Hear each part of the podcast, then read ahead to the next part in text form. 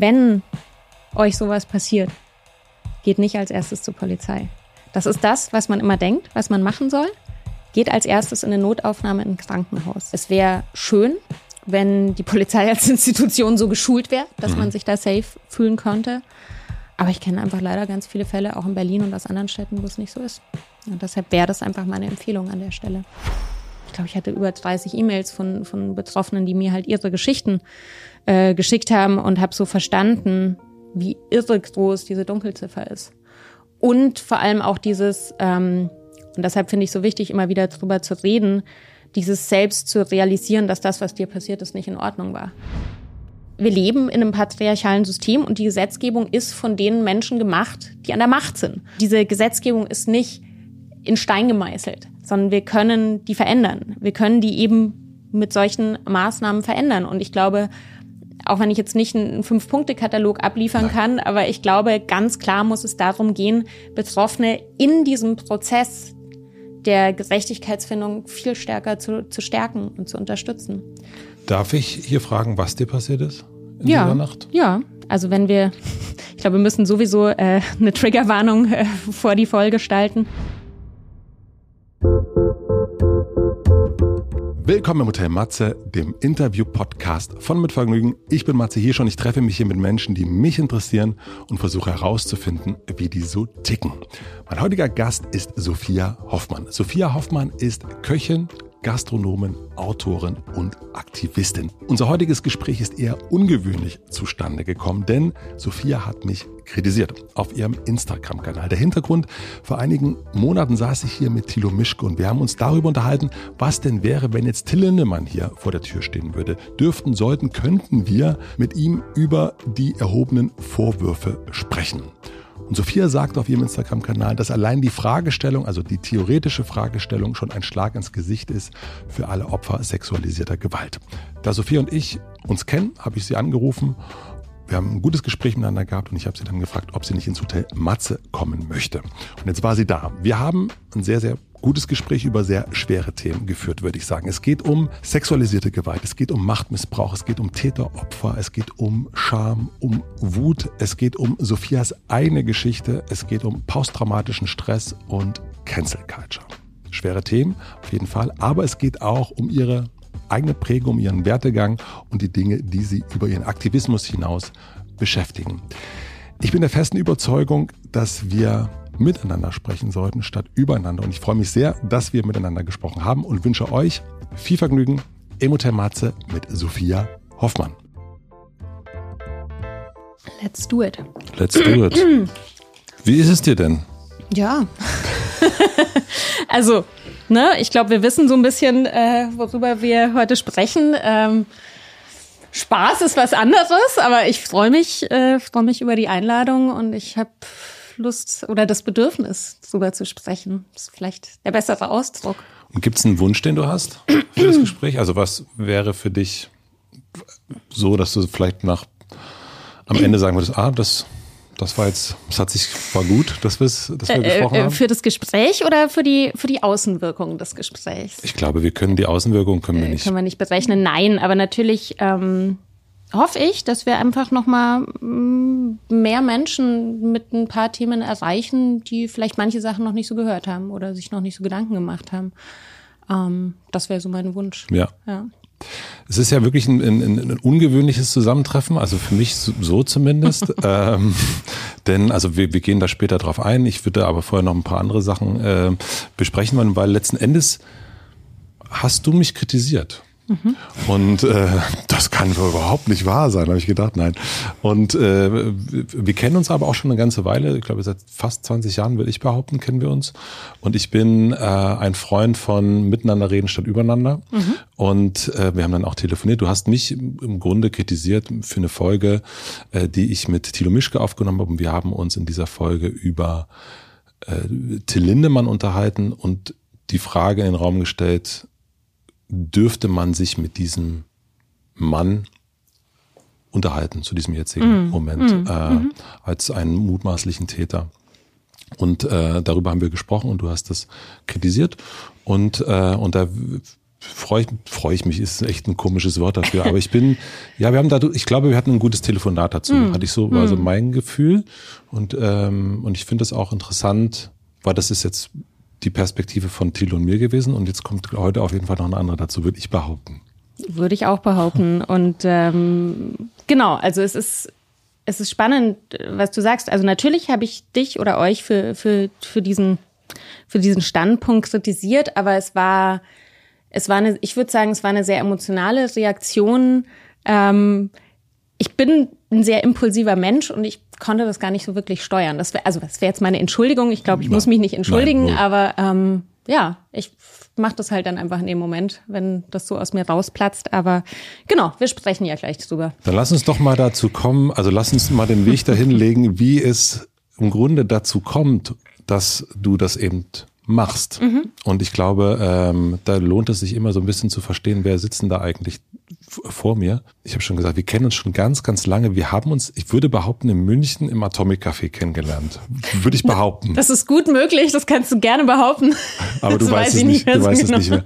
Genau, also du hast, du bist eigentlich in München aufgewachsen. Ja. Ähm, und was ich gelesen habe, ist, dass du insofern eine ungewöhnliche Kindheit hattest, weil dein Vater war der Hausmann mhm. äh, und deine Mutter äh, diejenige, ähm, die das Geld äh, reingebracht hat als Rektorin einer Schule. Mhm. Und dein Vater war der Künstler, der Märchen vorgelesen hat und unterwegs war. In den 80ern auf jeden Fall ungewöhnlich. Jetzt normaler, würde ich behaupten, oder gerade in Berlin, aber ja. damals wahrscheinlich nicht. Wie hat dich das geprägt, würdest du sagen? Ist total lustig, weil ich natürlich, bis ich so in die Schule gekommen bin, gedacht habe, es ist voll normal. Ne? Ja. Es gibt halt Hausmänner und Hausfrauen, so. Und ähm, genau, also erst durch, durch mein Umfeld eigentlich irgendwann realisiert habe, dass das nicht der Standard ist oder damals auch zumindest überhaupt nicht war. Vielleicht ist es heute in Berlin, also ne, ich glaube insgesamt ist es immer noch eher ungewöhnlich, mhm. die, äh, die Kombi. Und ähm, ich glaube, als Kind durchläuft man ja so Phasen, wo man am liebsten einfach nur stromlinienförmig so sein will wie alle anderen. Und das ist dann, wenn man so aus einem etwas unkonventionelleren Elternhaus kommt, ein bisschen anstrengend und man möchte, also, oder in einem gewissen Alter oder vielleicht ist es so im Teenageralter, ne? Da möchte man am liebsten so angepasst sein, dazugehören und so. Also ich glaube, in dem Alter war das schon schwierig, dass bei uns alles ein bisschen anders war zu Hause. Im Nachhinein würde ich sagen, voll cool.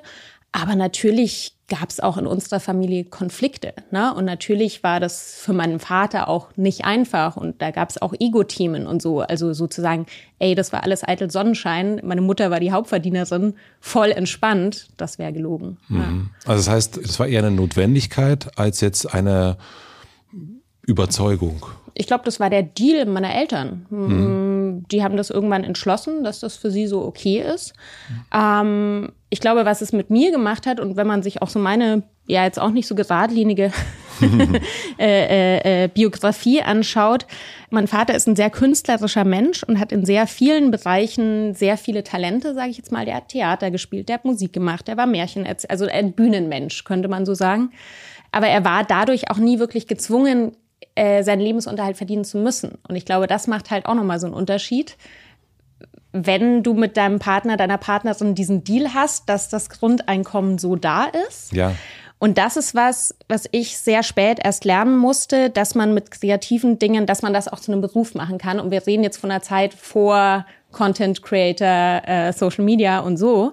Und ich habe sehr lange sehr viele kreative Dinge gemacht und immer Nebenjobs gehabt. Weil du dachtest, man kann damit kein Geld verdienen. Genau, weil ich das zu Hause nicht gelernt habe und weil ich ähm, das dann erst durch Außeneinflüsse oder Menschen, die das dann auch irgendwie konnten. Ich bin Studienabbrecherin, ne? ich habe keinen ordentlichen Abschluss.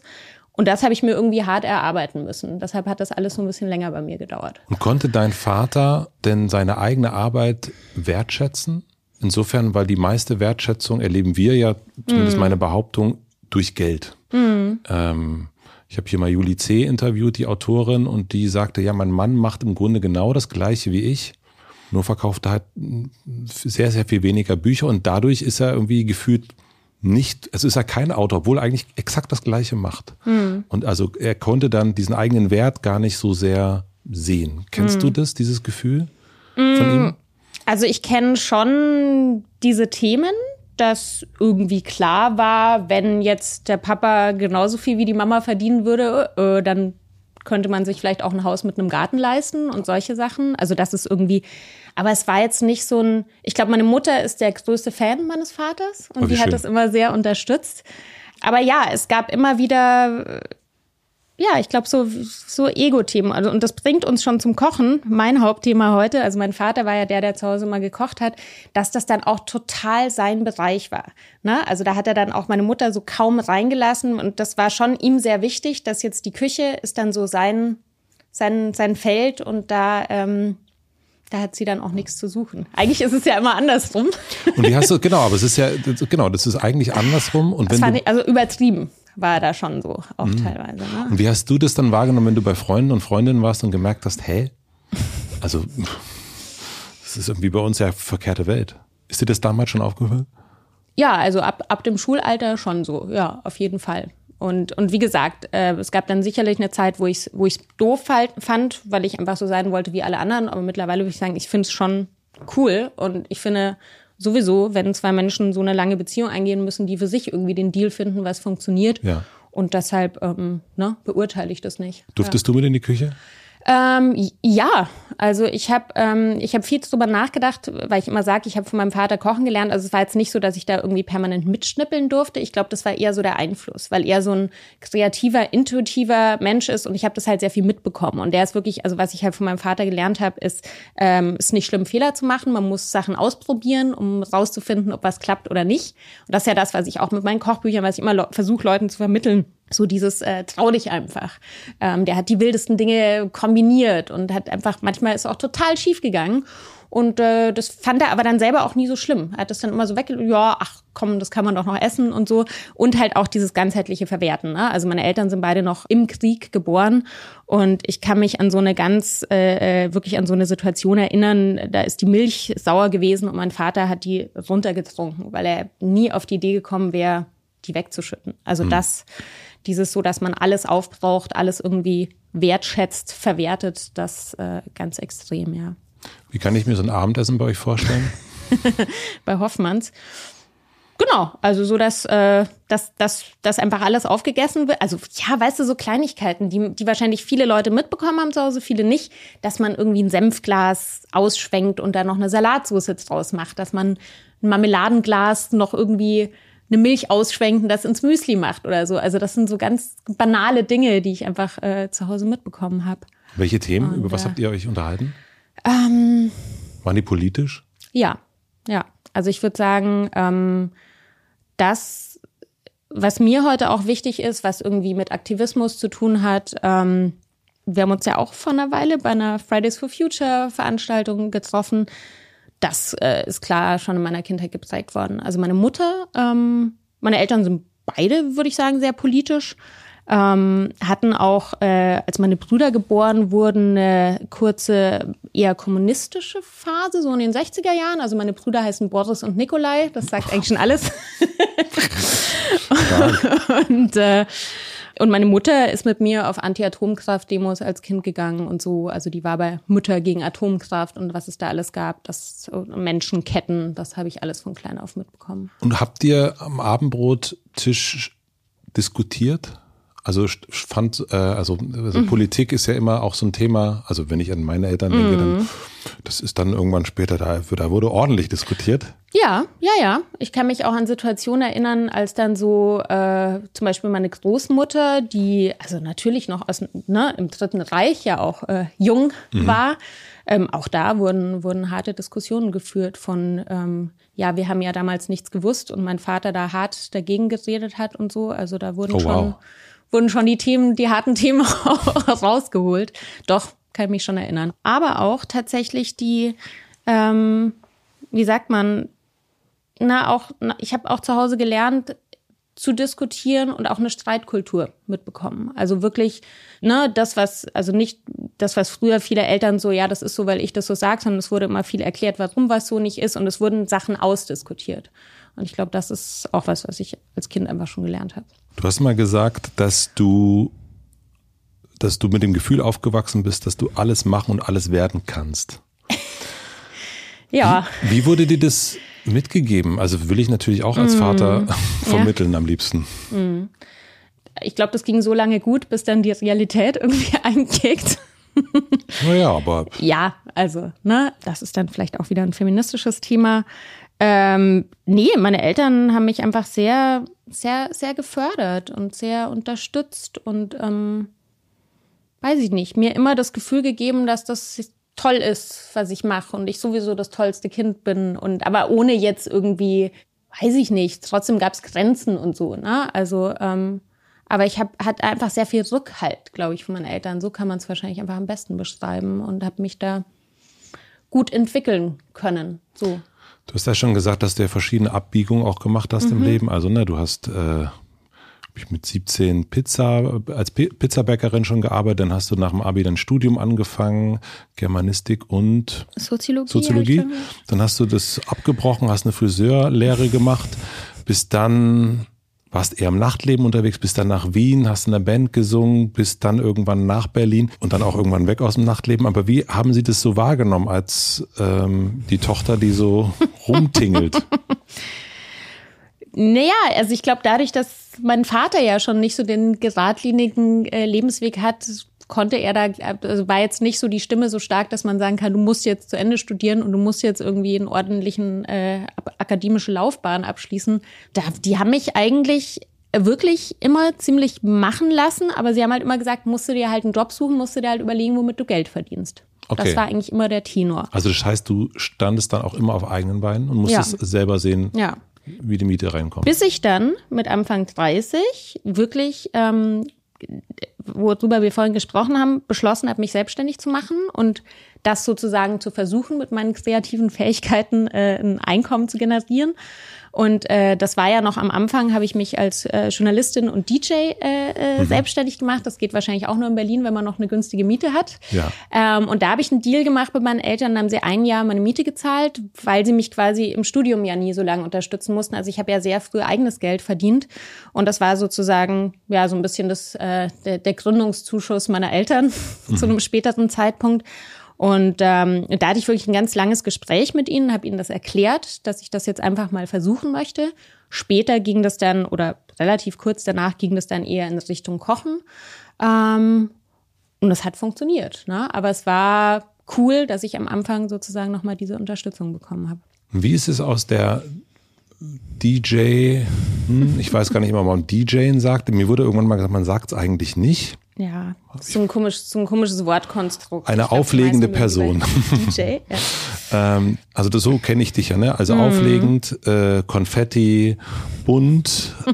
und dann irgendwann habe ich dich, glaube ich, durch einen Podcast, ich bin mir nicht ganz sicher, dann eher als vegane Köchin wahrgenommen. Mhm.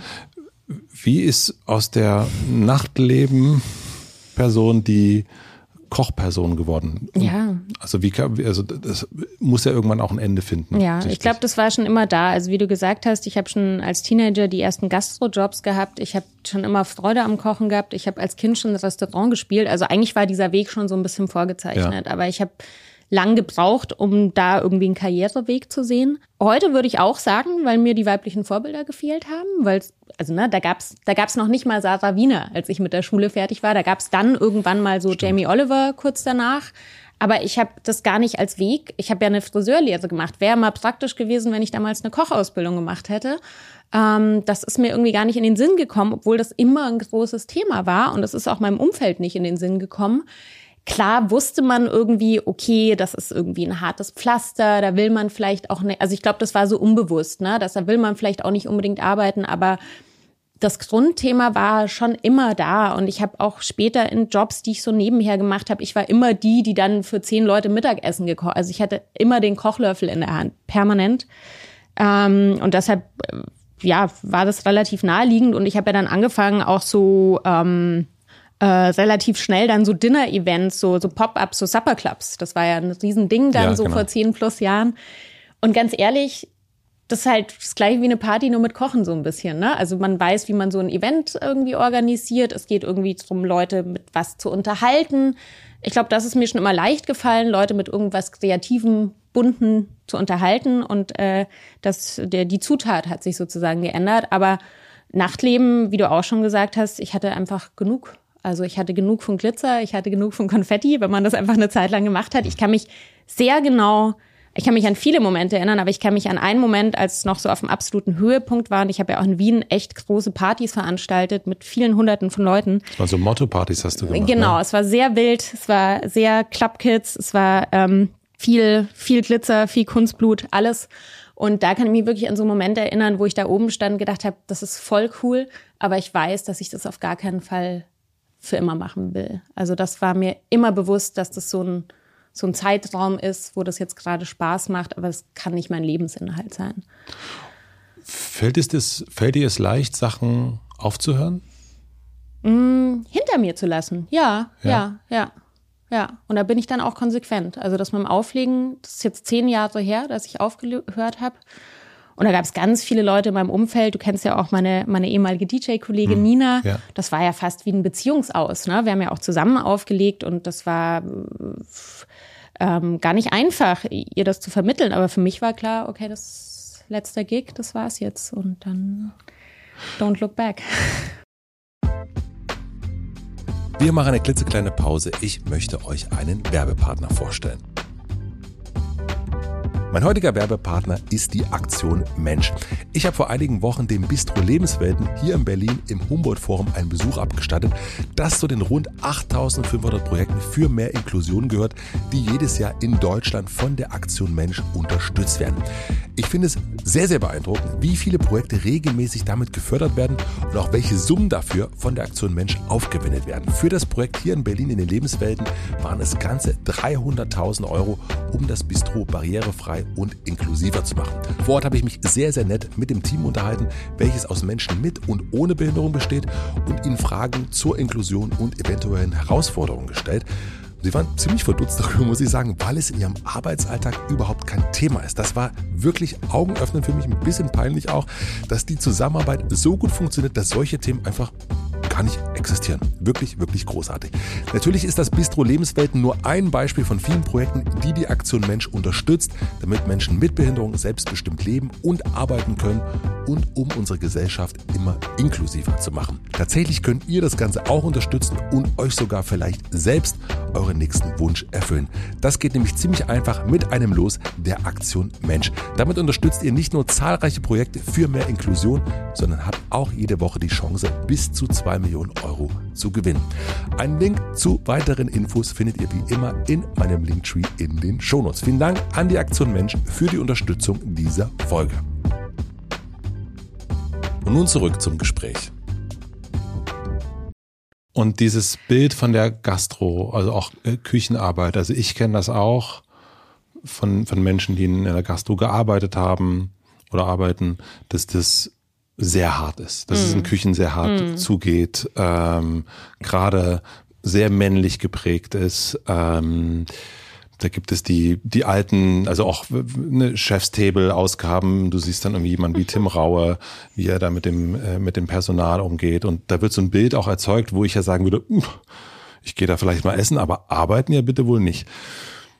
Warum hat dich das dann trotzdem da angezogen? Also in diese doch, also ich meine, das Nachtleben ist jetzt auch nicht der schönste Ort der Welt, würde ich behaupten. Aber Küche ist jetzt auch nicht von dem hm. Bild, was ich habe. Ja, aber vielleicht äh, stimmt das ja nicht. Ja, naja, ich hatte, glaube ich, das große Glück, mir da ein bisschen meine eigene Welt zu stricken. Und ich habe in den letzten zehn Jahren nur in Lokalen und in Küchen gearbeitet, wo es nicht so zuging. Okay. Wo ich mir das einfach sehr, sehr aussuchen konnte, was auch nicht jeder und jede kann. Ähm, aber da gab es einfach, gerade so im veganen Kontext, gab es einfach viele Orte, die bisschen alternativer waren, bisschen mehr Frauen vielleicht auch dort gearbeitet haben, die einfach ein anderes Arbeitsklima hatten. Und ähm, ich habe einmal ein Praktikum in so einer Küche gemacht in Kopenhagen, in einem, in einem Fine Dining Restaurant, mhm.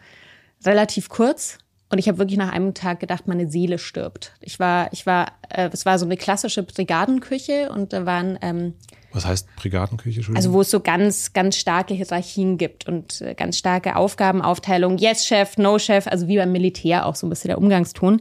Ich war, muss man dazu sagen, auch die einzige Frau zu dem Zeitpunkt dort. Es waren 18 Männer, die in der Küche gearbeitet haben. Und das war nicht lustig. Und da habe ich auch gemerkt, also ich hatte viele Erlebnisse in den letzten zehn Jahren, wo ich gemerkt habe, es geht auch anders. Man kann auch Strukturen anders schaffen, man kann anders miteinander sprechen. Es ist manchmal wichtig, äh, klare Ansagen zu machen. Es muss manchmal schnell gehen. Ne? Diese ganzen Sachen sind wahr. Die Arbeit ist körperlich anstrengend, aber du musst dich, du musst kein Arschloch sein, sagen wir einfach mal so.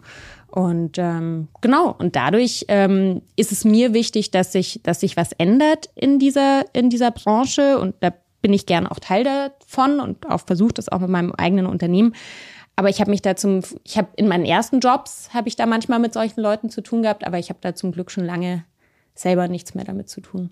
Das heißt, da gibt es mittlerweile auch ganz andere Vorbilder, denen du nacheifern konntest? Ja. Ist das so? Also es gibt schon, ich habe, was ich einfach cool finde in einer Stadt wie Berlin, äh, ich habe mittlerweile auch ein sehr starkes Netzwerk von GastronomInnen zum Beispiel. Ja. Ähm, es gab ja den Feminist Food Club vor ein paar Jahren, äh, der sich auch einfach so ein loses Netzwerk eigentlich, einfach, dass ein Austausch stattfindet. Und das hat mich wahnsinnig auch ermutigt, selber zu sagen, ich, ich eröffne ein Restaurant, dass ich einfach gesehen habe, es gibt auch Leute, die das anders machen. Es gibt Leute, die äh, ja, die eine andere Arbeits äh, äh, ähm, ja, Atmosphäre wollen, die, die, die eine andere Arbeitskultur wollen. Und wenn man dann einfach ein Netzwerk aufbaut, dann ist man da auch ermutigt. Ja.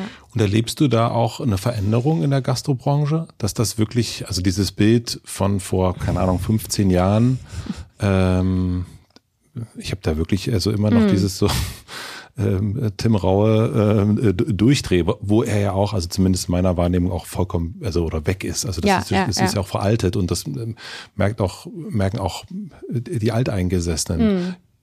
Aber ist das, würdest du sagen, hat sich das sehr verändert? Also ich glaube definitiv, dass eine Veränderung stattfindet, aber es gibt immer noch viel zu tun. Ja. Ich bin zum Beispiel mit einer Berufsschullehrerin befreundet, die hier in Berlin an der Berufsschule ähm, arbeitet und ich gebe da auch einmal im Jahr einen, äh, einen Workshop zum Thema Zero Waste und pflanzliche mhm. Küche, was für mich natürlich auch total schön ist, äh, mit den Azubis äh, da was zu machen. Und es gibt immer noch Fälle von Übergrifflichkeiten, von, ne, also auch äh, Thema Sexismus. Ähm, in meiner Generation, die Frauen, die ich kenne, die eine klassische Ausbildung gemacht haben, haben alle irgendwas erlebt. Also entweder verbal oder körperlich. Die, also da ist die Quote wirklich 100 Prozent. Das in, ist in der Küche, also in der Gastro. Genau, in dieser Küchenarbeitssituation. Entweder nur verbal, blöde Sprüche, whatever, oder auch körperliche Übergriffe. Und da hat sich schon definitiv was geändert, aber ähm, es gibt diese Fälle immer noch. Also das kriege ich auch mit von Ausbildungsstellen, wo dann Ausbildung das Platz gewechselt werden muss und so. Also und na, wir müssen da so lange drüber reden, bis es sowas nicht mehr gibt, bis das einfach ein safer Ort ist. Und da hast du aber auch das Gefühl, in, in, in diesem drüber reden, dass auch meine Auszubildende sich jetzt mittlerweile auch viel eher traut, da Nein zu sagen und dem Hoffentlich, mhm. aber es gibt, also ne, es gab ja erst von ein paar Fällen, gab es ja auch diesen Spiegelartikel, äh, mhm. ähm, ähm, einen Sternekoch. Genau. Ähm, Frühjahr aber diesen Jahres war das. Äh, genau. Und ähm, das ist auch so ein Thema, der, solange die die Betreiber dieses Restaurants sagen, oh, das haben wir alles nicht gewusst. Und eine Bekannte von mir, die aus München kommt, sagt, das hat in der Szene jeder gewusst. Hm. Diese Fälle gibt es in jeder Branche. Ne? Ja. Das bringt uns wieder ein bisschen zum Thema. Aber ähm, ja, es gibt noch viel zu tun, aber es bewegt sich schon was. Und ähm, ich versuche halt einfach Teil von, von einer anderen Gastronomie oder von einer menschenfreundlicheren Gastronomie zu sein. Und auch tierfreundlich. Mhm. Ähm, insofern, also das, äh, und dann glaube ich, können wir mal den, den, den Switch auch machen, aber das würde mich interessieren, dieses Thema Veganismus. Mhm. Ich kenne das schon, pff, also dadurch, dass ich auf dem, ich bin zwar auf dem Land groß geworden, aber in einer großen Hardcore-Szene, kenne da noch Straight Edge und weiß noch, ach, vegan, okay. Also, und das begleitet mich schon ganz, ganz lang. Und du bist aber für mich so in den, im Bereich Köchin auf jeden Fall so die erste mit, die das so wirklich mit großen Buchstaben äh, mm. vegan Queen äh, hingeschrieben hat. Und ich erlebe schon eine große Veränderung. Mhm. Äh, also, dass man jetzt an Tankstellen Rastplätzen, dass man irgendwie eine vegane Option kriegt, das war jetzt also vor 20, 25 Jahren undenkbar. Ja. Ist das etwas, was dich mit Stolz erfüllt, weil, dass du, wo du auch weißt, okay, hier bin ich auch Pionierin mit gewesen, mm. oder siehst du immer noch die, siehst du eher den Gap? Hm, also das, was du gerade gesagt hast, ne, ich wusste früher auch äh, nur so aus dem Straight Edge Bereich, mhm. was was vegan ist. Das waren die, die dann immer äh, auf Tour irgendwie ihre eigenen Lunchboxen mitgenommen haben. Ähm, ich war ja auch in den 90ern schon das erste Mal Vegetarierin, aber da war ich noch weit weg davon, mhm. dann so konsequent zu sein, dass man damals schon vegan gewesen wäre. Ähm, ach, es ist irgendwie ambivalent. Ähm, ich freue mich, dass es nicht mehr so anstrengend ist, drüber zu reden. Also ich kann mich erinnern, auch mein, mein erstes Kochbuch ist 2014 erschienen, das ist jetzt auch neun Jahre schon her.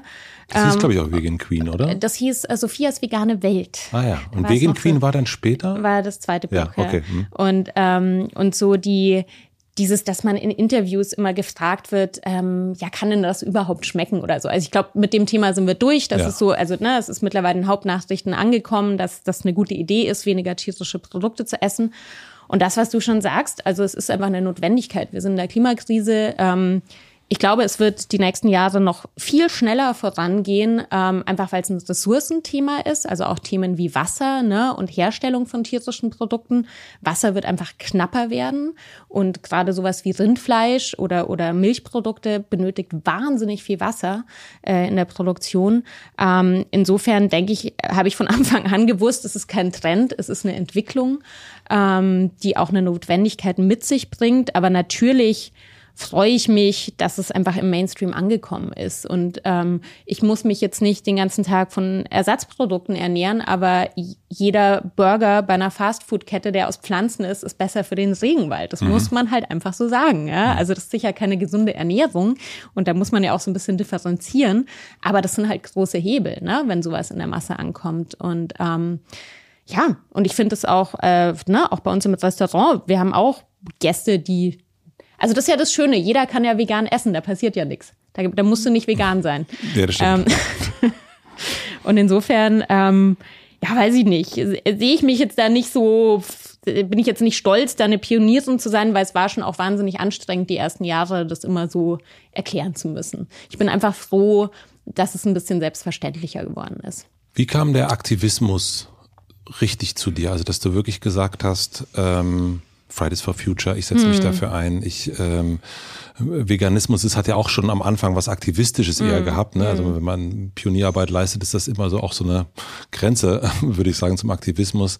Dann aber auch wirklich zu sagen, ähm, Feminismus, sexueller Missbrauch, ich nehme das nicht hin. Ich versuche jetzt nicht hier mein Business nur einfach irgendwie zu machen, sondern ich stelle mich da auch hin und stelle mich auch ja, bin da sehr mutig sogar und äh, setze mich dem aus, was im Guten wie im Schlechten dann passieren mhm. kann. Du ganz ehrlich, ich glaube, ich kann gar nicht anders. Also da sind wir so ein bisschen wieder bei der Kindheit mhm. und ich kann mich auch erinnern, ich war schon in der Schule immer die, die halt den Mund aufgemacht hat, wenn irgendwas, wenn irgendjemand Unrecht, ich war immer Entschuldigung, das können wir so nicht machen. So, also mir fällt es sehr leicht. Ich, ich kann einfach da die Klappe nicht halten, sage ich jetzt mal überspitzt ja. formuliert. Ähm, aber das dann wirklich in einem öffentlichen Kontext zu machen, da gab es sicherlich so ein paar Momente, wenn man halt einfach merkt, man erreicht irgendwie ein paar mehr Menschen über Social Media oder weil man Bücher geschrieben hat oder weil man mal irgendwo eingeladen wird, ähm, dann irgendwie schon eine bewusste Entscheidung, das auch zu nutzen. Und ähm, ich kann mich erinnern, ich hatte mal Ich hatte mal eine Weile ein Management, man probiert ja so einiges aus. Und ich hatte auch mal einen Manager, der mir dringend davon abgeraten hat und mhm. der gesagt hat so, ey, sei bloß nicht zu politisch, ist viel einfacher, wenn du dich da nicht äußerst und so.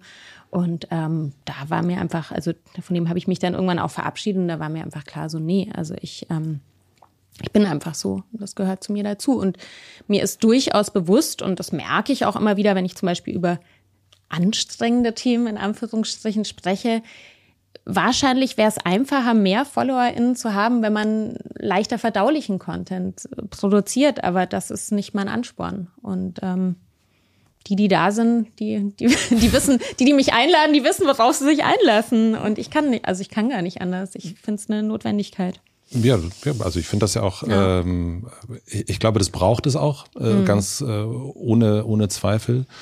Ich glaube, ähm, ja, das wäre sonst, äh, sonst kommen wir nicht, nicht weiter. Also deswegen, ja. aber natürlich hat es mich interessiert, weil ich das als so nachtlebend kenne oder äh, in, in, der Musikwelt ich nicht, ich dich nicht so wahrgenommen habe. Mm, also ich habe mm. dich erst tatsächlich dann eher mit, mit, dem Thema Veganismus du dann so wirklich wahrgenommen, okay, hier ist jemand, der das auch wirklich ähm, ja fast aktivistisch betreibt mhm. eigentlich so mhm. und dann ist mir das so deswegen dachte habe ich mir mal gedacht wo kommt das eigentlich her mhm. aber wenn du erzählst das ist eigentlich schon ähm, am Abendbrottisch mitgeliefert worden dann dann macht das auf jeden Fall Sinn ja und viele Sachen waren vielleicht noch so ein bisschen sorgloser wenn man ein bisschen jünger ist aber ich habe zum Beispiel auch als ich in Wien schon äh, äh gewohnt habe ich hatte so ein wöchentliches Format da habe ich im, im Flex aufgelegt damals in mhm. Wien kennst du wahrscheinlich auch noch da habe ich dann immer weibliche DJs mit eingeladen mhm. und habe versucht immer noch Jüngere mit einzuladen einzuladen, die noch nicht, also, aber das war so ganz automatisch, da habe ich ja nicht so viel drüber nachgedacht, aber so, also eigentlich auch ein feministisches Thema, ne? Aber das war, ja, ich hatte es vielleicht für mich noch nicht so, ich habe das noch nicht so realisiert, aber es war wahrscheinlich immer schon irgendwie da, so. Wenn man Aktivistin ist, dann begibt man sich ja immer auch in so einem, na, dein Manager sagt es ja auch, in so einem schutzlosen Raum. Mhm. Und was dann passiert ist 2015 ist, dass du eine sehr persönliche Geschichte geteilt hast, mhm. nämlich dass du vergewaltigt worden bist. Mhm. Ähm, du hast es bei Edition F gemacht, mhm. ähm, damals einen Artikel geschrieben. Woher hattest du den Mut, das zu tun?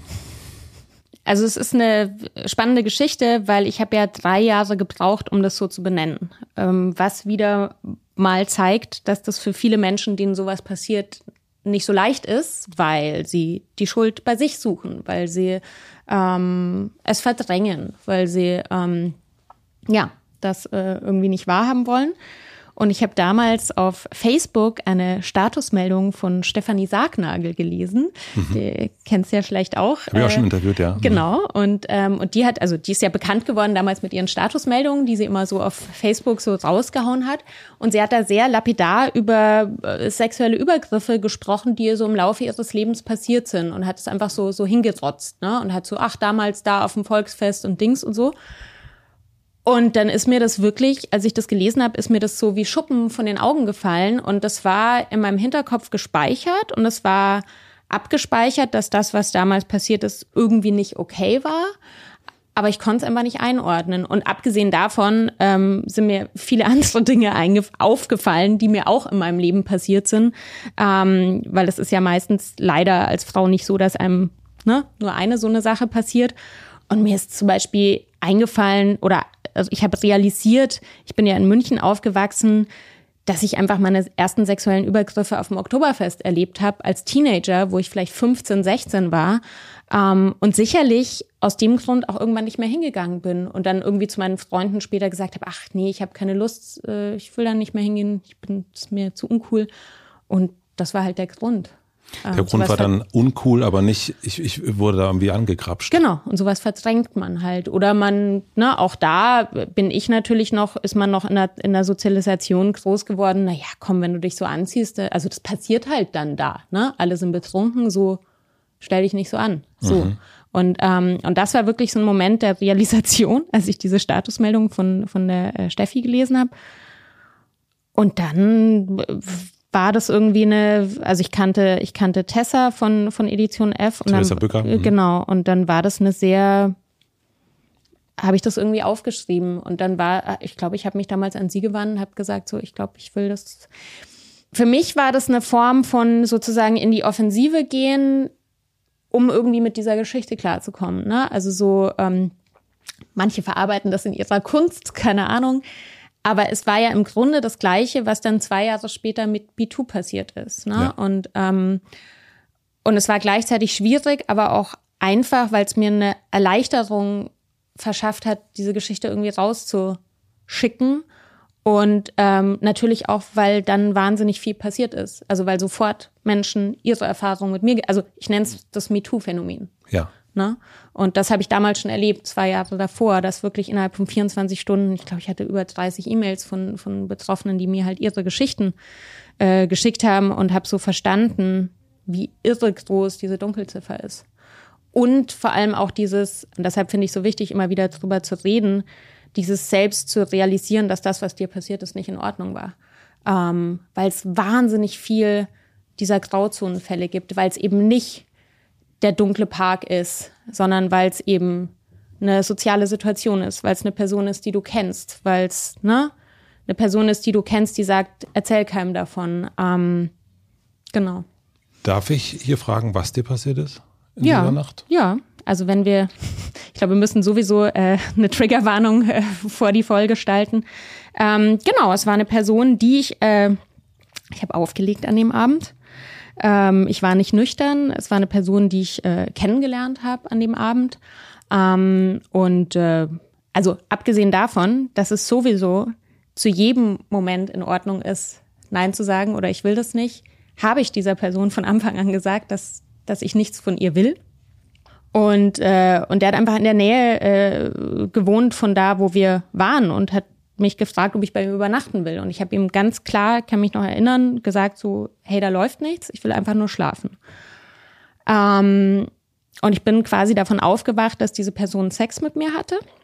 Ähm, und ähm, habe dann reagiert, ne, habe den angeschrien, habe ähm, mich körperlich gewehrt ähm, und war aber dann so schockiert und so perplex in der Situation. Also ich bin auch irgendwie nicht gegangen. Das war einfach, ich habe das gar nicht, ich meine, ich war auch nicht nüchtern, ne? Ich habe irgendwie, der hat dann aufgehört und dann war das so, hey, hey, tut mir leid, tut mir leid. Und dann habe ich da übernachtet und dann hat er mir am nächsten Morgen halt irgendwie einen Kaffee gemacht und war so, ach, ist alles in Ordnung, das war irgendwie ein Missverständnis. Und weißt du, im Nachhinein, abgesehen davon, dass ich es ihm auch im Vorfeld gesagt hat, ich war nicht bei Bewusstsein, der hat sich bewusst entschieden, mich auszuziehen, sich immerhin ein Kondom überzuziehen und penetrativen Sex mit mir zu haben, ohne, ohne Konsens. Und das ist halt de facto eine Vergewaltigung. Und nach dem damaligen Strafrecht, das wurde ja 2016 nochmal angepasst, wäre das nur sexuelle Nötigung gewesen, weil er von mir abgelassen hat, als ich mich verbal und körperlich zur Wehr gesetzt habe. Und das ist schon verrückt. Und mhm. das wurde zum Glück mittlerweile verschärft. Ähm, aber das ist genau der Punkt. So eine Geschichte, ich habe mir natürlich die Mitschuld gegeben. Ich gesagt, nee, ich bin ja mit dem nach Hause gegangen. Ich war betrunken, selber schuld. Ne? Ähm, aber bin ich nicht. Also es ist halt einfach der Fakt. Hast du danach drüber gesprochen? Nicht so wirklich, nee. Ich habe das schon ziemlich, ähm, ich habe so eine Art Tagebuch geführt und da habe ich ähm, da habe ich damals als quasi Vergewaltigung gelabelt, aber ich habe mir, ich glaube, ich habe mir so krass die Mitschuld gegeben oder überhaupt die Schuld gegeben, dass ich das irgendwie für mich so weggeschoben habe. Ist halt blöd gelaufen. Also dieses, War ein Missverständnis. Das Thema Scham, das, also ich habe mich jetzt in den letzten Wochen immer mehr damit beschäftigt, auch und das, das Wort Scham kommt also nahezu fast ein Erzählungen darüber, mm. berichten darüber, dass sich also dass sich das Opfer geschämt hat. Ja. Und ähm, das erlebe ich jetzt bei dir auch, dass es so eine Art Scham darüber gibt. Kannst du, du hast dann auch später gesagt, die Scham hast du, hast du umgewandelt in Wut. Ja. Ähm, aber kannst du erklären, woher dieses Gefühl der Scham kommt? Sozialisation, Victim Blaming. Also ganz klar es wird, ich bin einfach damit sozialisiert worden, dass ich ja, also genau mit diesen ganzen Geschichten, die immer noch ein Problem sind. Wie, was hattest du denn an? Wieso bist du denn mitgegangen? Wieso warst du nicht nüchtern? Also ich habe mir wirklich, ich habe mir wirklich die, die Mitschuld halt gegeben, obwohl diese Person ganz klar diese Grenzen überschritten hat, die, die ich abgesteckt habe. Ähm, also nur so kann ich das erklären. Mhm. Ja, ja. Und dieses und ja. und ich habe schon damals und auch 2015 gewusst, wenn ich mit dem Fall zur Polizei gehe, ich habe keine Chance. Woher wusstest du das? Einfach so aus meinem, was man so hört, was man so liest. Also mittlerweile bin ich auch mit Anwältinnen befreundet und weiß halt, wie schwierig das ist. Ja. Mittlerweile kenne ich natürlich leider auch sehr viele Fälle, wo es genauso gelaufen ist, also wo Betroffene zur Polizei gegangen sind und genau nichts passiert ist. Aber das war mir klar. Die, das war mir klar. Irgendwie habe ich gedacht, naja, die werden sagen, bist du mitgegangen? Waren sie nüchtern? Was hatten sie denn an? Und dass du nicht mit Freundinnen darüber sprechen kann, konntest? Ja, komisch, ne? Das ist Hab da, ich nicht gemacht. Hast du nicht gemacht? Nee, ja, nicht gemacht. Nicht, dass ich wüsste. Nee. Und wusstest du dann erst durch diesen Post von Stefanie Sargnagel, dass das eine Vergewaltigung war? Mhm. Mhm. Und das ist dann wiederum was, was sich repliziert hat, als ich meine Erfahrung geteilt habe, haben sich ganz viele Leute bei mir gemeldet, die das dann halt auch erst einordnen konnten. Also es ist, glaube ich, ganz stark dieses Phänomen, dass, also ja, wie, wo stehen wir gesellschaftlich, wie kommt es dazu? Und was ja dann auch wieder zu dieser Dunkel, also diese Kombination aus, ich habe keinerlei Aussicht, dass mir irgendjemand hilft. Und habe ich mich selber in diese Situation gebracht. Mhm. Ja, ich habe das, ähm, also ich, ich frage mich dann natürlich genau deswegen, also ne, oder frag, hab dich das mhm. gefragt, also gar nicht als nur Art Vorwurf oder nee, irgendwas nee. gar nicht, sondern einfach nur dieses, ja. weil ähm, warum passiert es, dass es in so ein, in so ein Schweigen ein, eingepackt wird? Ähm, Und natürlich auch so ein bisschen so ein Failure-Gedanke, glaube ich, weil ich würde mich so als sehr starke, äh, äh selbstbewusste Frau ein und ich habe einfach gedacht, so ja, mir passiert sowas nicht. Das hört man ja auch oft, ne? Ach, mir passiert sowas nicht. Ja. Ich weiß mich schon zu wehren. Ja. Hat sich danach etwas bei dir verändert? Also du hast du das wegpacken können mm. und dann war es weg oder hast du gemerkt, du bist, da ist jetzt was verändert? Oder ja, aber erst viel später. Also Jahre der Verdrängung. ähm, ich mache jetzt seit einem Jahr eine Traumatherapie. Aufgrund, würdest du sagen? Genau, dessen? es gab ein paar Erlebnisse in meinem Leben. Das war eins davon. Ja. Ich habe auch leider mit körperlicher Gewalt äh, Erfahrungen gemacht. Und das, dieses ganze Paket habe ich lang verdrängt und dachte so, ich kann da damit umgehen. Also auch dieser, ich bin ja so stark. Äh, genau, ich bin ja so stark, mhm. ist ja so der Klassiker. Die anderen sollen mal alle zum Therapeuten gehen, ich krieg das schon hin.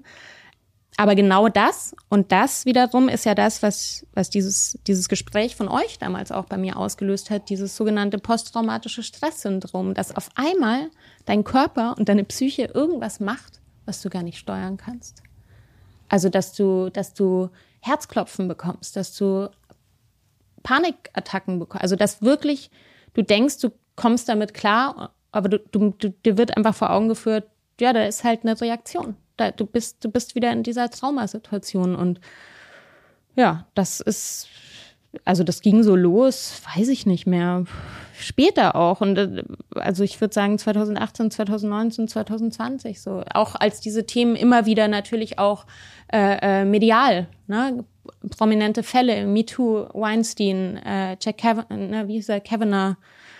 Ähm, Kevin Spacey. Äh, nee, hier Brad Kavanaugh, dieser Verfassungsrichter, der äh, in den USA, dem ja auch was vorgeworfen wurde, der auch sehr ähm, öffentlich ähm, davongekommen ist. Ähm, ja, genau. Und dann merkst du halt, okay, ich muss mich jetzt da irgendwie drum kümmern, weil es geht gar nicht klar. Wir machen eine klitzekleine Werbeunterbrechung.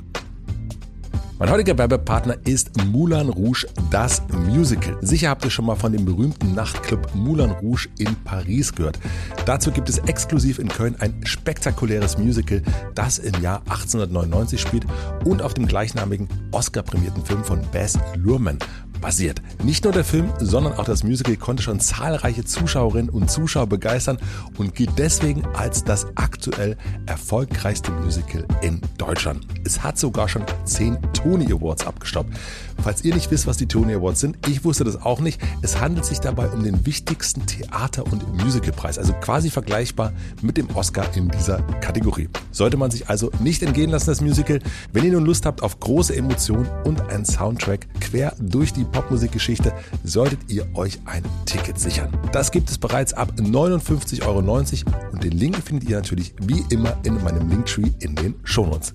Vielen Dank an Moulin Rouge, das Musical, für die Unterstützung dieser Folge. Und nun zurück zum Gespräch. Nach diesem Text 215, du hast schon erzählt, dass du ganz viele Nachrichten bekommen hast. Was hat sich bei dir danach verändert, nachdem du das auch so verbalisiert hast? Also ja auch dann vermutlich mhm. dein Freundeskreis, der dann plötzlich wusste, deine Eltern, mhm. Äh, deine Geschwister. Also plötzlich ist das ja so wirklich, die mhm. Box ist ja offen. Mhm. Genau, also ich hatte auch ein interessantes Gespräch mit meiner Mutter, die hat natürlich diesen Artikel dann auch gelesen. Hast du denen vorher Bescheid gesagt, dass da was kommen wird? Nee. wow. Nee, aber gut, meine Mutter hängt jetzt nicht die ganze Zeit im Internet. Ich, also okay. die hat das jetzt so nicht mitbekommen. Okay. Ich habe sie halt irgendwann erzählt. Ähm, und bei ihr war auch so, die Reaktion war, die erste war, wärst du halt nicht mitgegangen. Und dann hat sie gesagt, nein, aber dann habe ich jetzt schon gemerkt, natürlich hast du keine Schuld. Aber das war so. Die erste Reaktion war die? War so, Kind, was machst du denn? So. Hm. Hm. Ja. Und der Rest, also der Freundeskreis, also wie, wie sind die damit umgegangen? Also hast du das, war das eine Erleichterung, das so zu tun, oder hat es eigentlich sogar Sachen beschwert, weil du natürlich plötzlich jetzt, ne, ich, ich male jetzt mal so ein Bild einfach, da ist ja die starke vegane Köchin mm. und da ist plötzlich eine Geschichte, die von was ganz anderem erzählt. Mm. Also die traurige Wahrheit ist natürlich, dass eigentlich alle meine weiblichen Freundinnen irgendwelche Erlebnisse haben. Ne? Das muss ja jetzt nicht immer gleich eine Vergewaltigung sein. Wo fängt eine Vergewaltigung an? Wann schafft man es aus was auch immer für Gründen nicht Nein zu sagen? Oder wann war man auf dem Volksfest? Äh, ja, also ich glaube, ungewollte sexuelle Übergriffe hat wirklich jede Frau schon mhm. erlebt. Und natürlich war das eine Reaktion, dass dann solche Geschichten ausgetauscht wurden, dass man auch im erweiterten Freundeskreis wirklich Leute auch eine Geschichte, auch so eine, also ich kenne so auch wirklich in meinem Freundeskreis einige Geschichten von Frauen, die zur Polizei gegangen sind und keinerlei Hilfe erfahren haben. Und eine Geschichte davon ist erst letztes Jahr passiert. Und das war auch so ein, ähm, was hatten sie denn an? Und dass das immer noch passiert, 2022. Und ähm, auch das, 2023. Ja, hm. ich, ich würde total gern an der Stelle, das ist jetzt so ein kleiner, ähm, so ein kleiner Fill-in-Tipp, ja. weil ich da auch schon mal äh, öffentlich drüber gesprochen habe, wenn euch sowas passiert, geht nicht als erstes zur Polizei. Das ist das, was man immer denkt, was man machen soll. Geht als erstes in eine Notaufnahme in ein Krankenhaus. Ne? Also wenn sowas akut passiert, wenn es wirklich um Spurensicherung oder auch um sowas wie K.O.-Tropfen geht, weil dort habt ihr einen Safe Space, wo erstmal wirklich diese Spurensicherung übernommen wird. Es gibt in größeren Städten gibt sogar ähm, ähm, Notaufnahmen für, für körperliche und sexualisierte Gewalt. Also ich glaube in München zum Beispiel, in Berlin. Ähm, das findet man online, kann ich auch nochmal einen Link schicken. Ja, unbedingt. Denn das Ding ist, also erstens ist oft das Personal auch einfach geschulter, muss man einfach sagen, in so einer Ausnahmesituation.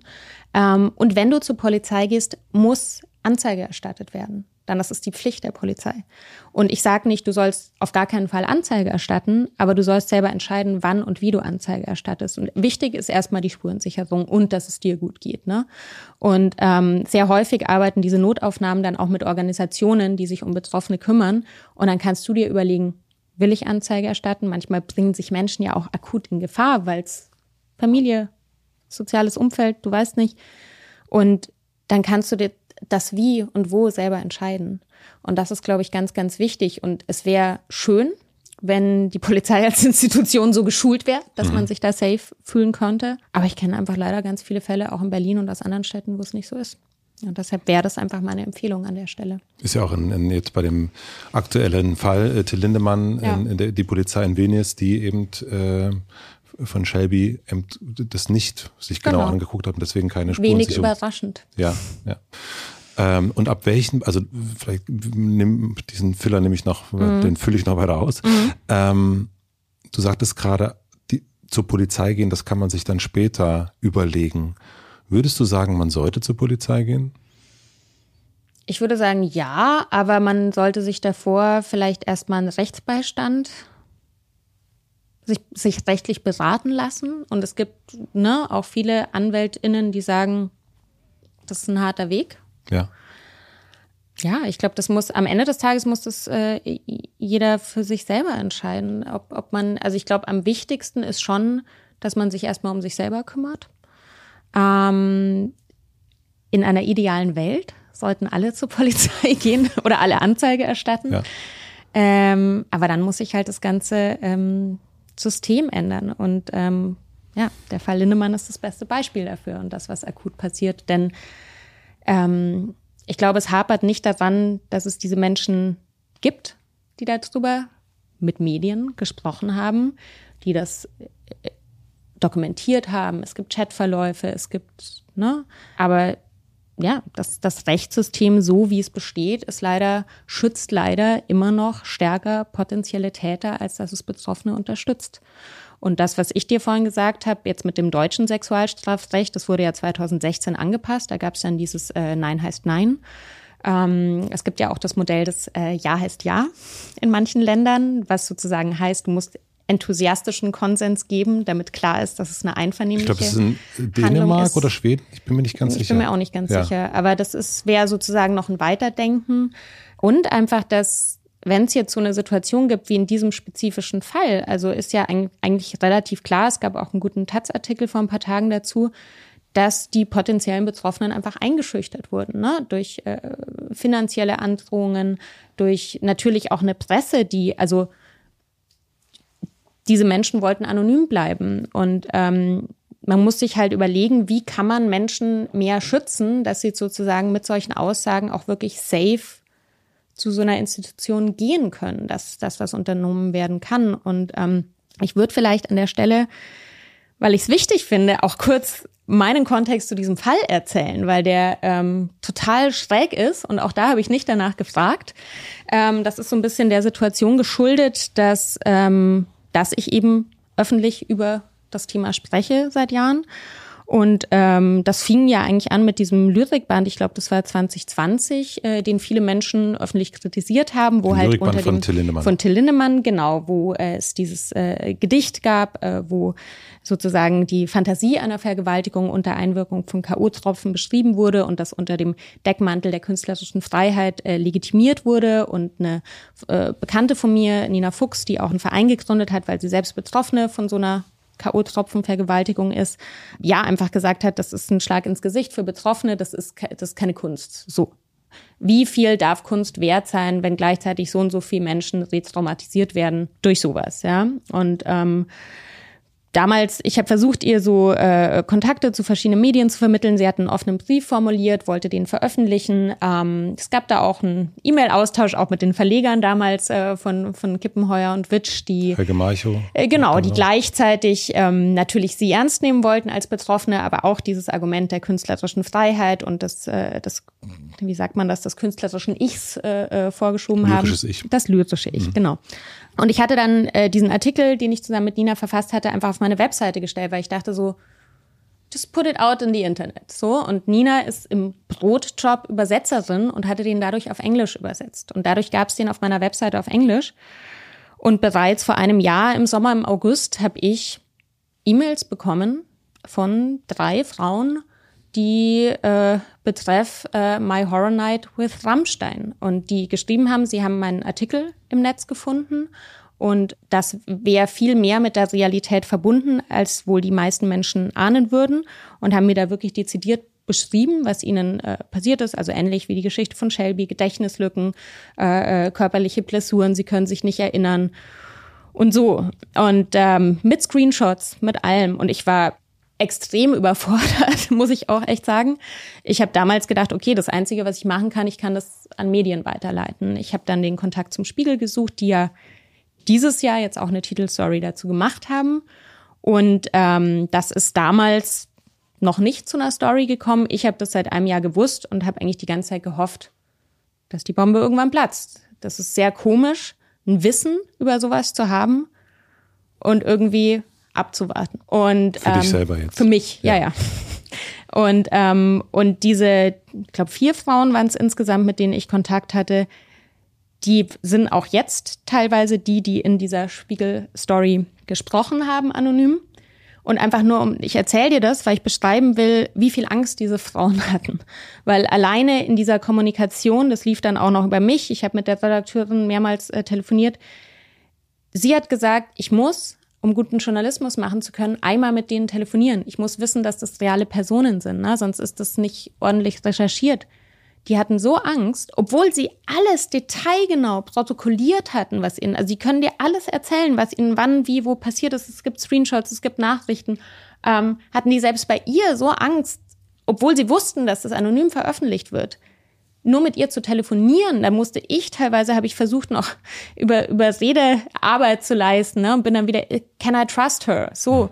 Ähm, und das zeigt vielleicht so ein bisschen, dass einerseits der Wunsch wahnsinnig groß ist, dass solche Geschichten Konsequenzen haben, aber die Angst, was das dann für Konsequenzen für diese Person hat, ist unglaublich groß. Und deshalb überrascht mich das nicht, weil das ist ja das, die Quintessenz die, dieses Fallenlassens dieser, dieser Vorwürfe ist ja, dass sozusagen die entsprechenden Personen sich nicht gemeldet haben, es keine Namen gibt und so weiter und so fort. Und deshalb sage ich, wir müssen ein System schaffen, in dem diese Sicherheit vorhanden ist für Betroffene, dass halt nicht die Bildzeitung um die Ecke kommt, am besten noch irgendwie ein Foto von dir und deinen Vollnamen. Also weißt du, wie ich meine? Das muss, die müssen einfach geschützt sein, dass man sich auch wirklich trauen kann, was zu unternehmen. Und das ist nicht gegeben. Ähm, ich habe zwei Fragen dazu. Das eine ist, und auch das meine ich 0,0 mhm. rechtfertigend mhm. oder so, ne? Mhm. sondern einfach nur so eine Art, wo, woher kommt das, dass da so eine große Angst davor da ist? Und wir reden ja jetzt natürlich über äh, einen Fall mit einem mächtigen Mann, mit ja. viel Geld, ähm, teuren Anwälten und so weiter. Oder Anwälten, ob die jetzt teuer sind oder nicht. Ähm, aber diese Angst existiert ja nicht nur da, mhm. In diesem Fall, sondern die existiert ja ganz häufig. Mhm. Ähm, mhm. Ich kann mir vorstellen, natürlich, man will nicht irgendwie auf einer Titelseite landen oder wo auch immer.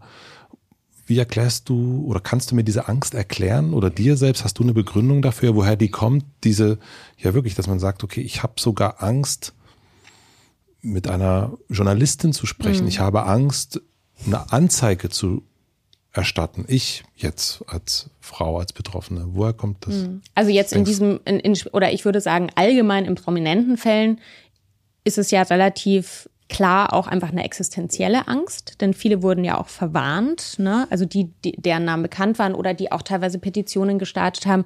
Also da wird ja wirklich die Existenz bedroht mit der Macht, die ausgeübt werden kann. Ähm, also da geht's ja wirklich um haben oder nicht haben, ja. äh, auf gut Deutsch.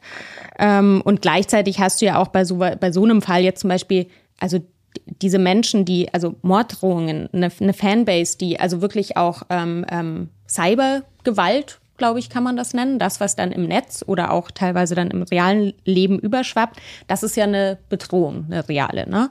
Ähm, in so privateren Fällen, sage ich mal, ich glaube, es ist also ich kann nur aus meinem Gefühl sprechen. Ich glaube, es ist so eine Mischung aus ähm, dieser, diesem Gefühl der Hilflosigkeit, wenn man dann wirklich an einer bestimmten Stelle nicht ernst genommen wird.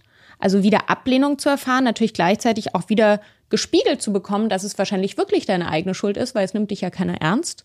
Ähm, und natürlich wieder dieser Moment der Retraumatisierung. Also äh, sich dann auch wieder das kostet ja jedes Mal wahnsinnig Kraft. Das macht ja keinen Spaß. Und das ist ja immer dieses Missverständnis mit der, mit der, ähm, mit dem Mythos der Falschbeschuldigung. Es macht keiner Person, die sich irgendwo hinstellt, Spaß. Also es ist furchtbar anstrengend. Ähm, und niemand hat jemals davon in irgendeiner Form profitiert, würde ich behaupten, oder eine Karriere darauf aufgebaut. Und äh, äh, Theresa Bücker, die wir vorhin schon erwähnt hatten, hat mal gesagt, ähm, und natürlich kann ich das leider nicht mit Zahlen belegen, denn es gibt leider extrem wenig valide Studien äh, zu diesem, zu diesem Dunkelziffer-Thema.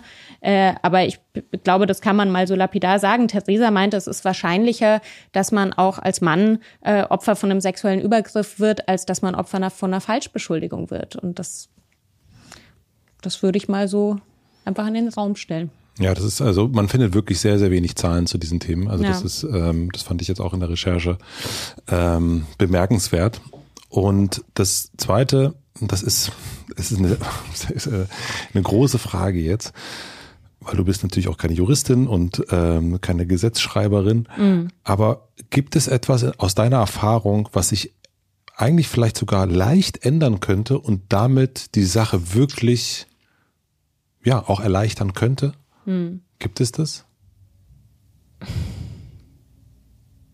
Also ich glaube, das, worüber wir vorhin schon gesprochen haben, dass, dass man sozusagen mit, mit diesem Ansatz Ja heißt Ja als beschuldigte Person vielleicht auch ein bisschen stärker in die, in die Beweisbringung gehen muss, dass es einen Konsens gab. Ja. Das fände ich total sinnvoll, weil wenn es einen Konsens gab, ist das eigentlich nicht so schwer zu beweisen. Ähm, und natürlich einfach ähm, sich zu überlegen, ähm, ja, was schafft man für Anlaufstellen? Also sowohl innerhalb von, einem, von einer Institution wie der Polizei oder ist dann vielleicht es besser, andere Anlaufstellen zu schaffen, wenn diese Personen nicht wirklich geschult dafür sind oder nicht wissen, damit umzugehen? Ich glaube, ich kann dir nicht die eine Lösung. Nee, es musste ja auch nicht. Also vielleicht. Aber was ich total spannend finde, weil das auch immer wieder in dieser Debatte ähm, so als als Totschlagargument angeführt wird, ist ja ähm, das halt die Gesetzgebung. Ne? Und natürlich ist die Gesetzgebung wir leben in einem patriarchalen System und die Gesetzgebung ist von den Menschen gemacht, die an der Macht sind.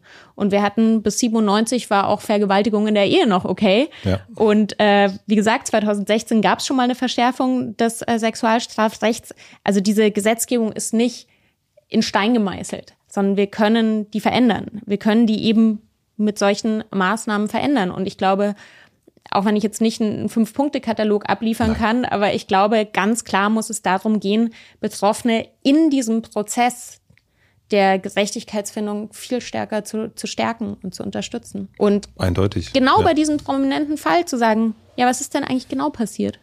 Warum hat sich denn niemand gemeldet? Was können wir denn machen, dass potenziell Betroffene sich safe fühlen, mit jemandem zu reden.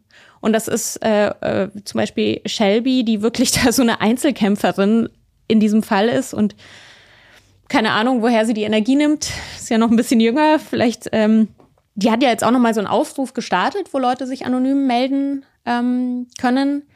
Ich hoffe einfach nach wie vor, dass da noch irgendwas dabei rumkommt und dass es irgendeinen Angriffspunkt gibt, weil ähm, ja, es, also gerade in diesem prominenten Fall, ähm, ich spreche da jetzt auch einfach offen drüber. Ich kenne Leute, die mit mir befreundet sind, die sind abgemahnt worden. Ich bin bisher noch nicht abgemahnt worden. Aber es ist irgendwie klar wie Kloßbrühe. Ne? Also es ist ähm, so viele Menschen, die da in irgendeiner Form beteiligt sind. Und ähm, auch in dem Kontext, also ich finde ja auch äh, Substanzenmissbrauch, Kokain, irgendwie, es wird die ganze Zeit drüber geredet, aber es wird so wenig nachgeforscht. Das wundert mich auch so ein bisschen. Ist ja eigentlich auch strafbar, ne?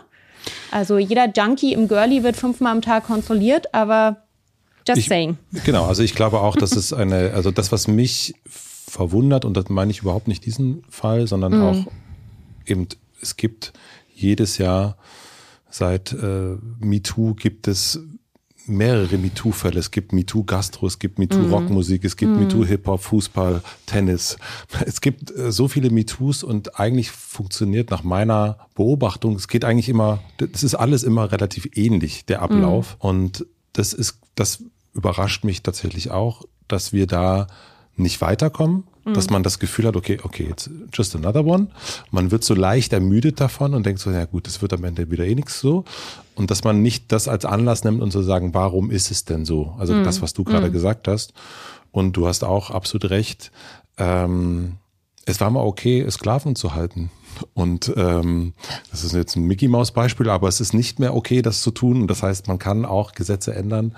Und ich glaube, deswegen äh, ist es eben umso wichtiger, bei diesen, dass, dass sich das alles darauf stürzt, auch das kann ich verstehen. Und ich kann mhm. auch diese Wut äh, verstehen, äh, die es da gibt. Und, äh, und auch ich kann auch verstehen, dass sowas triggert, weil mhm. das ist plötzlich wieder überall und alles geht aber auf diesen Fall. Und ich glaube, dass es verschenkt ist, wenn wir das nicht nehmen, diesen Fall, und auch vielleicht wegbringen von diesem Fall und nicht sagen, hier, der ist der böse Mann und da ist das, sondern einfach sagen, okay, was hier ist ja irgendwas passiert, mal wieder. Mhm. Wir müssen doch irgendwas verändern, damit wir nicht jedes Jahr dreimal irgendwo MeToo davor schreiben mhm. und immer die gleichen Leute wieder was sagen oder es wären vielleicht sogar weniger oder wie auch immer und irgendwie dreht sich das wie so ein Zirkusrad, was sich dreht und hier geht es aber am Ende um Opfer.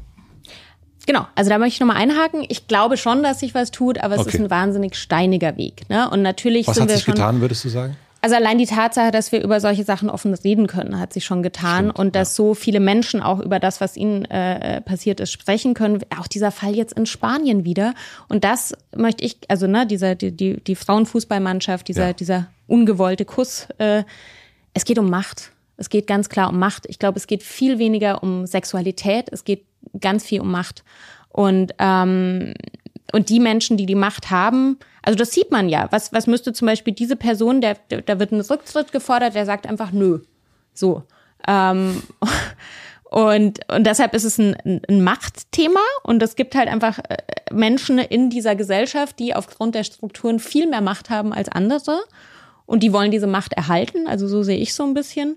Und das kannst du ja auf ganz viele Bereiche übertragen. Das kannst du jetzt auch mal grob gesprochen auf die, auf die Klimakatastrophe übertragen. Ne? Die liebe Luisa Neubauer sagt immer, es ist kein geradliniger Weg, es ist so ein, so ein Etappenweg. Und das ist ja mit, mit feministischen Themen genauso. Es tut sich viel, aber es muss sich halt noch mehr tun. Und ähm, es ist wahnsinnig mühsam, immer wieder diese Runden zu drehen. Und ich sage dann immer, ja, das, äh, das Patriarchat wehrt sich halt. Ne? Das geht nicht einfach so zugrunde. Und, ähm, und ich glaube, es ist aber wirklich wichtig, in diesen Kontexten viel mehr über Machtmissbrauch als äh, Sexualität ist ein Aspekt davon, aber ist eigentlich sehr häufig einfach nur ein Ausüben von Macht. Und ähm, nicht, weil ich wahnsinnig Lust habe, aber ich würde gerne noch einmal kurz auf diesen Fall Lindemann eingehen, ähm, weil auch hier geht's ja wirklich nicht um Spaß an Sexualität oder so, sondern es geht meines Erachtens ganz klar um Macht äh, ausüben, Macht ausüben können. Ähm, wenn Menschen auf eine Form von Sexualität stehen, wo sie zum Beispiel jemand anderen unterwerfen, das kann man ja ausüben, wenn es im Konsens passiert. Ne? Da gibt's irgendwie ein Safe Word, da gibt's Leute, die das mögen, aber das hat nichts mit das hat, hat, also es hat einfach nur mit Macht zu tun. Ich kann und deshalb mache ich's. Und ähm, ja, also ich glaube, wir müssen uns grundsätzlich einfach noch viel mehr über, über Machtverteilung äh, unterhalten und wer hat Macht und warum und äh, ja, und wer sollte Macht haben und wer wie viel Macht sollte man überhaupt haben? Wie viel Macht sollte man überhaupt haben? Und das ist natürlich auch, wenn man in dem Moment wenn man eine Person ist, die Macht hat. Es ist auch ein, glaube ich, und da will ich niemanden in Schutz nehmen, ähm, es ist auch unfassbar schwierig. Also auch das, also zum, also das, dass Menschen Macht haben mhm. und auch wenn diese Menschen diese Macht haben, es ist, glaube ich, etwas, ähm, das hat sich ja so aufgebaut, äh, ja nicht erst seit gestern. Und ich höre dich und ich höre viele Menschen, die sagen, das Patriarchat muss zerschlagen werden. Und ich glaube aber, dass das, naja, mit Verlaub, das ist so groß, da fehlt mir manchmal so, dann denke ich so, naja gut, das ist einfach, also äh, das kann, vielleicht funktioniert das irgendwann in 500 Jahren, mhm. ähm, aber das ist mir mir persönlich so ein abstraktes Ziel, das ist gar nicht so, oder genauso zu sagen, wir müssen Machtsysteme bekämpfen. Also, okay, wo, wo fangen wir denn an? Ich habe ja auch Macht, du hast auch Macht. Jeder hat Macht und Ohnmacht mhm. und das immer wieder so, äh, man kann sich dann selbst hinterfragen, aber es ist gar nicht, äh, also der erste Schritt ist irgendwie dann auch schwer und es wird sehr schnell abstrakt. Absolut. Ich meine, Kapitalismus muss auch zerschlagen werden. Wir haben auf jeden Fall, das sind alles große Aufgaben. Viele Hämmer brauchen wir. Ähm, Hammer. aber ähm, ist lustig, ich habe, äh, äh, ähm, äh, ich war, war in einem anderen Podcast äh, bei Kim Hoss äh, vor kurzem auch zu Gast mhm. und da haben wir auch kurz über dieses Machtthema geredet und also es gibt ja auch Macht, die okay ist. Also als ich früher aufgelegt habe und wenn man so auflegt und alle Leute tanzen und du hast es irgendwie in der Hand, was du jetzt als nächstes Lied auflegt, das ist ja eine coole Macht. So, ja. dann steuerst du halt irgendwie oder du spielst in einer Band, ne, die Leute reagieren. ist ja auch irgendwie eine Form von Macht.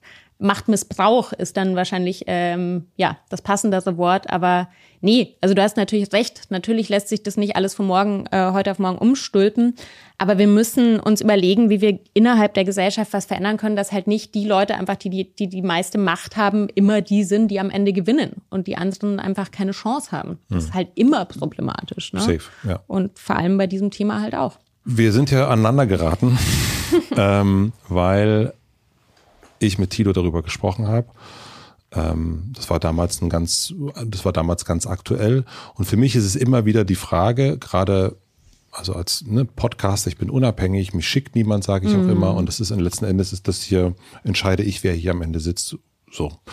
Und und die Frage, die ich mir dann stelle, ist natürlich immer eine Frage, also das, der, der Vorwurf, und das ist etwas, was ich so seit drei oder vier Jahren, und das ist nicht ein Vorwurf, den ich jetzt im Speziellen kriege, sondern es ist allgemein Bühne geben. Hm, Wem, hm, was gibt man an der hm. Bühne? Macht. Macht, genau. Es geht, ist da wieder eine Frage der Macht. Ja. Und ich kenne das, ich bin überhaupt nicht so aufgewachsen. Das habe ich jetzt so auch vor unserem Gespräch nochmal reflektiert. Ich kenne kenn irgendwie Alfred Biolek, ähm, der irgendwie den Bassisten der bösen Onkels interviewt. Und ich fand das einfach ein irrsinnig gutes Gespräch, mhm. so irrsinnig mhm. richtig, dachte ich super. Wenn das jetzt wäre, wenn der, also wenn das, wenn Alfred Biolek heute einen Podcast machen würde, und das heißt äh, Hotel Alfred, da würde die Hütte aber richtig brennen für dieses Interview. Mhm. Und ich fand das aber richtig eigentlich. Und so bin ich aufgewachsen mit, mit all den Menschen, die im Fernsehen sitzen und der heiße Stuhl und Michel Friedmann und wie die alle heißen. So mhm. bin ich groß geworden. Und eben auch die Verantwortung liegt eben auch bei der Person, die fragt. Mhm. Ne, dass es eben nicht eine Bühne geben ist und sagen, hier, mach mal deinen Tanz hier und wir gucken mal alle. Und ich glaube eben auch, davon bin ich auch überzeugt, an die Intelligenz der Zuhörenden. Mhm. Dass die hm. auch, dass man denen auch nicht sagen muss, das ist ein so und so einer, sondern mhm. dass man, hm. also das kriege ich auch immer wieder. Reaktionen auf die Podcasts, dass danach irgendwie sich so ein selber, so ein Menschen sich selber auch ein Bild machen können. Das muss mir niemand mm. vorkauen mm. und sagen, so. Und Thilo und ich haben uns darüber unterhalten und eben diese Frage nur in den Raum gestellt, zu sagen, was wäre denn, wenn der jetzt kommen würde? Mhm. Ähm, Till Lindemann. Und haben uns über diese Eventualität unterhalten und Thilo, der für mich in meinen Augen sowieso der angstbefreiteste Mensch ist, den ich kenne, der sich mit wirklich allen Menschen auf allen Kontinenten unterhalten hat bereits, der sagt natürlich sofort, ja klar, reden wir mit dem, ist ja gar mhm. kein, ist ja für mich, für den stellt sich diese Frage gar nicht. So, der ist der Erste, der gesagt hat, natürlich musste jemand von der AfD einladen. Und ich so, äh, äh, I'm not sure about that. Also für den ist es völlig klar. Und wir haben uns darüber unterhalten, theoretisch, er hat das dargelegt, wie das stattfinden sollte, äh, nämlich kritisch und all das hinterfragen, was du auch gesagt hast. Was ist mit diesem lyrischen Ich? Warum mhm. schreibst du sowas auf? Was ist denn das für eine Fantasie, die du hast? Und dieser Ausschnitt, den habe ich genommen, habe den auch äh, auf Social Media geteilt. Du hast den gesehen und der hat letzten Endes dazu geführt, dass du ein Post, posttraumatisches, oh jetzt, posttraumatische Syndrom. Stresssyndrom. Oh, meine Güte, danke. Mhm. Post, sag nochmal, das, sag nochmal. Posttraumatisches Stresssyndrom. Ersten Zungenbrecher. Danke. Das sollte man sich, das sollten wir auch nochmal ändern. ähm, hast du davon bekommen? Und hast, ähm, hast eine Instagram Live gemacht dazu, dass dich das wirklich, mhm. dieser Ausschnitt richtig krass getriggert hat. Mhm. Und ich habe das gesehen und habe gedacht, boah, krass, das möchte ich natürlich überhaupt mhm. nicht. So äh, überhaupt nicht, dass jemand sagt, okay, das das führt dazu, dass ich mich dass ich mich an Dinge erinnere, die mir vor vielen vielen Jahren passiert sind und all das. A, das möchte ich nicht und B, frage ich mich, wie geht man damit um? Mhm. Also wie geht man ähm, mit diesem Thema Bühne geben mhm. und all den Sachen, wie geht man damit um?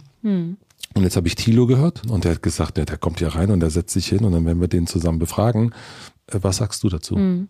Das Thema Bühne geben, ne, das hat ja auch viel mit Deutungshoheit zu tun. Und äh, ich glaube, das, was du, das Biolake-Beispiel, was du genannt hast, dass wir dafür mittlerweile eine gesellschaftliche Sensibilität haben, ist ja eigentlich ein gutes Zeichen, weil es zeigt, welche Menschen halt vor allem in der Vergangenheit verstärkt immer eine Bühne hatten und welche nicht so stark. Also es geht ja viel auch um Repräsentanz, um Diversität. Unbedingt, ja. Die auch eingefordert wird, zu Recht. Die richtig, absolut richtig. Ähm, ja. Genau. Und ich glaube, dadurch sind ja viele Menschen sehr sensibilisiert dafür und konfrontieren dich dann wahrscheinlich auch mit dem Thema, ne?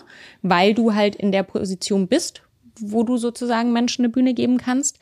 Und ähm, also erstens glaube ich, solange du in der Position bist, musst du dich damit auseinandersetzen. Ja, völlig klar. Das ist, das genau. mache ich ja auch. Also ähm, und ich glaube Thema. jetzt ganz spezifisch, ähm, um nochmal auf diese, auf dieses Szenario einzugehen, war es halt für mich und viele Betroffenen deshalb so triggernd, weil es ja in dem Moment um eine Person geht, wo gerade also musst dir vorstellen, ich, ich versuche das jetzt mal äh, so gut wie möglich zu beschreiben. 2015 habe ich angefangen, öffentlich über das Thema zu sprechen. In den ersten 24 Stunden habe ich 30 Nachrichten von Betroffenen bekommen. Ich habe das Krasseste, was ich bekommen habe, war ein fünfseitiger handgeschriebener Brief. Das ist was, was meine Psyche belastet über die Jahre. Ich habe mich entschlossen, ich habe da auch schon ne, äh, äh, vielfach öffentlich drüber gesprochen. Dann kam MeToo. Es gibt quasi Millionen Menschen auf der Welt, die unter die darunter leiden, dass ihre Geschichte, dass, dass, dass die Täter keine Gerechtigkeit erfahren und dass ihre Geschichten nicht gehört werden. Das ist so, das ist eine, eine Masse von Menschen, die traumatisiert sind. Und in dem Moment, diese eine Person und dieser, dieser prominente Fall, der Typ ist für mich ein potenzieller Verbrecher. Ich glaube allen Betroffenen. Es gibt keinen Grund, sich diese Geschichten auszudenken. Es gibt keinen Grund und es ist eine sehr, es ist eine sehr schwer zu beweisende Geschichte aufgrund der Strukturen, aber es gibt Hunderte, die ihn beschuldigen. Und das ist für mich einfach so ein spezifischer Fall, wo ich mir schon denke, es wird, wir werden sehen, ob es noch zu einer Anklage kommt oder nicht.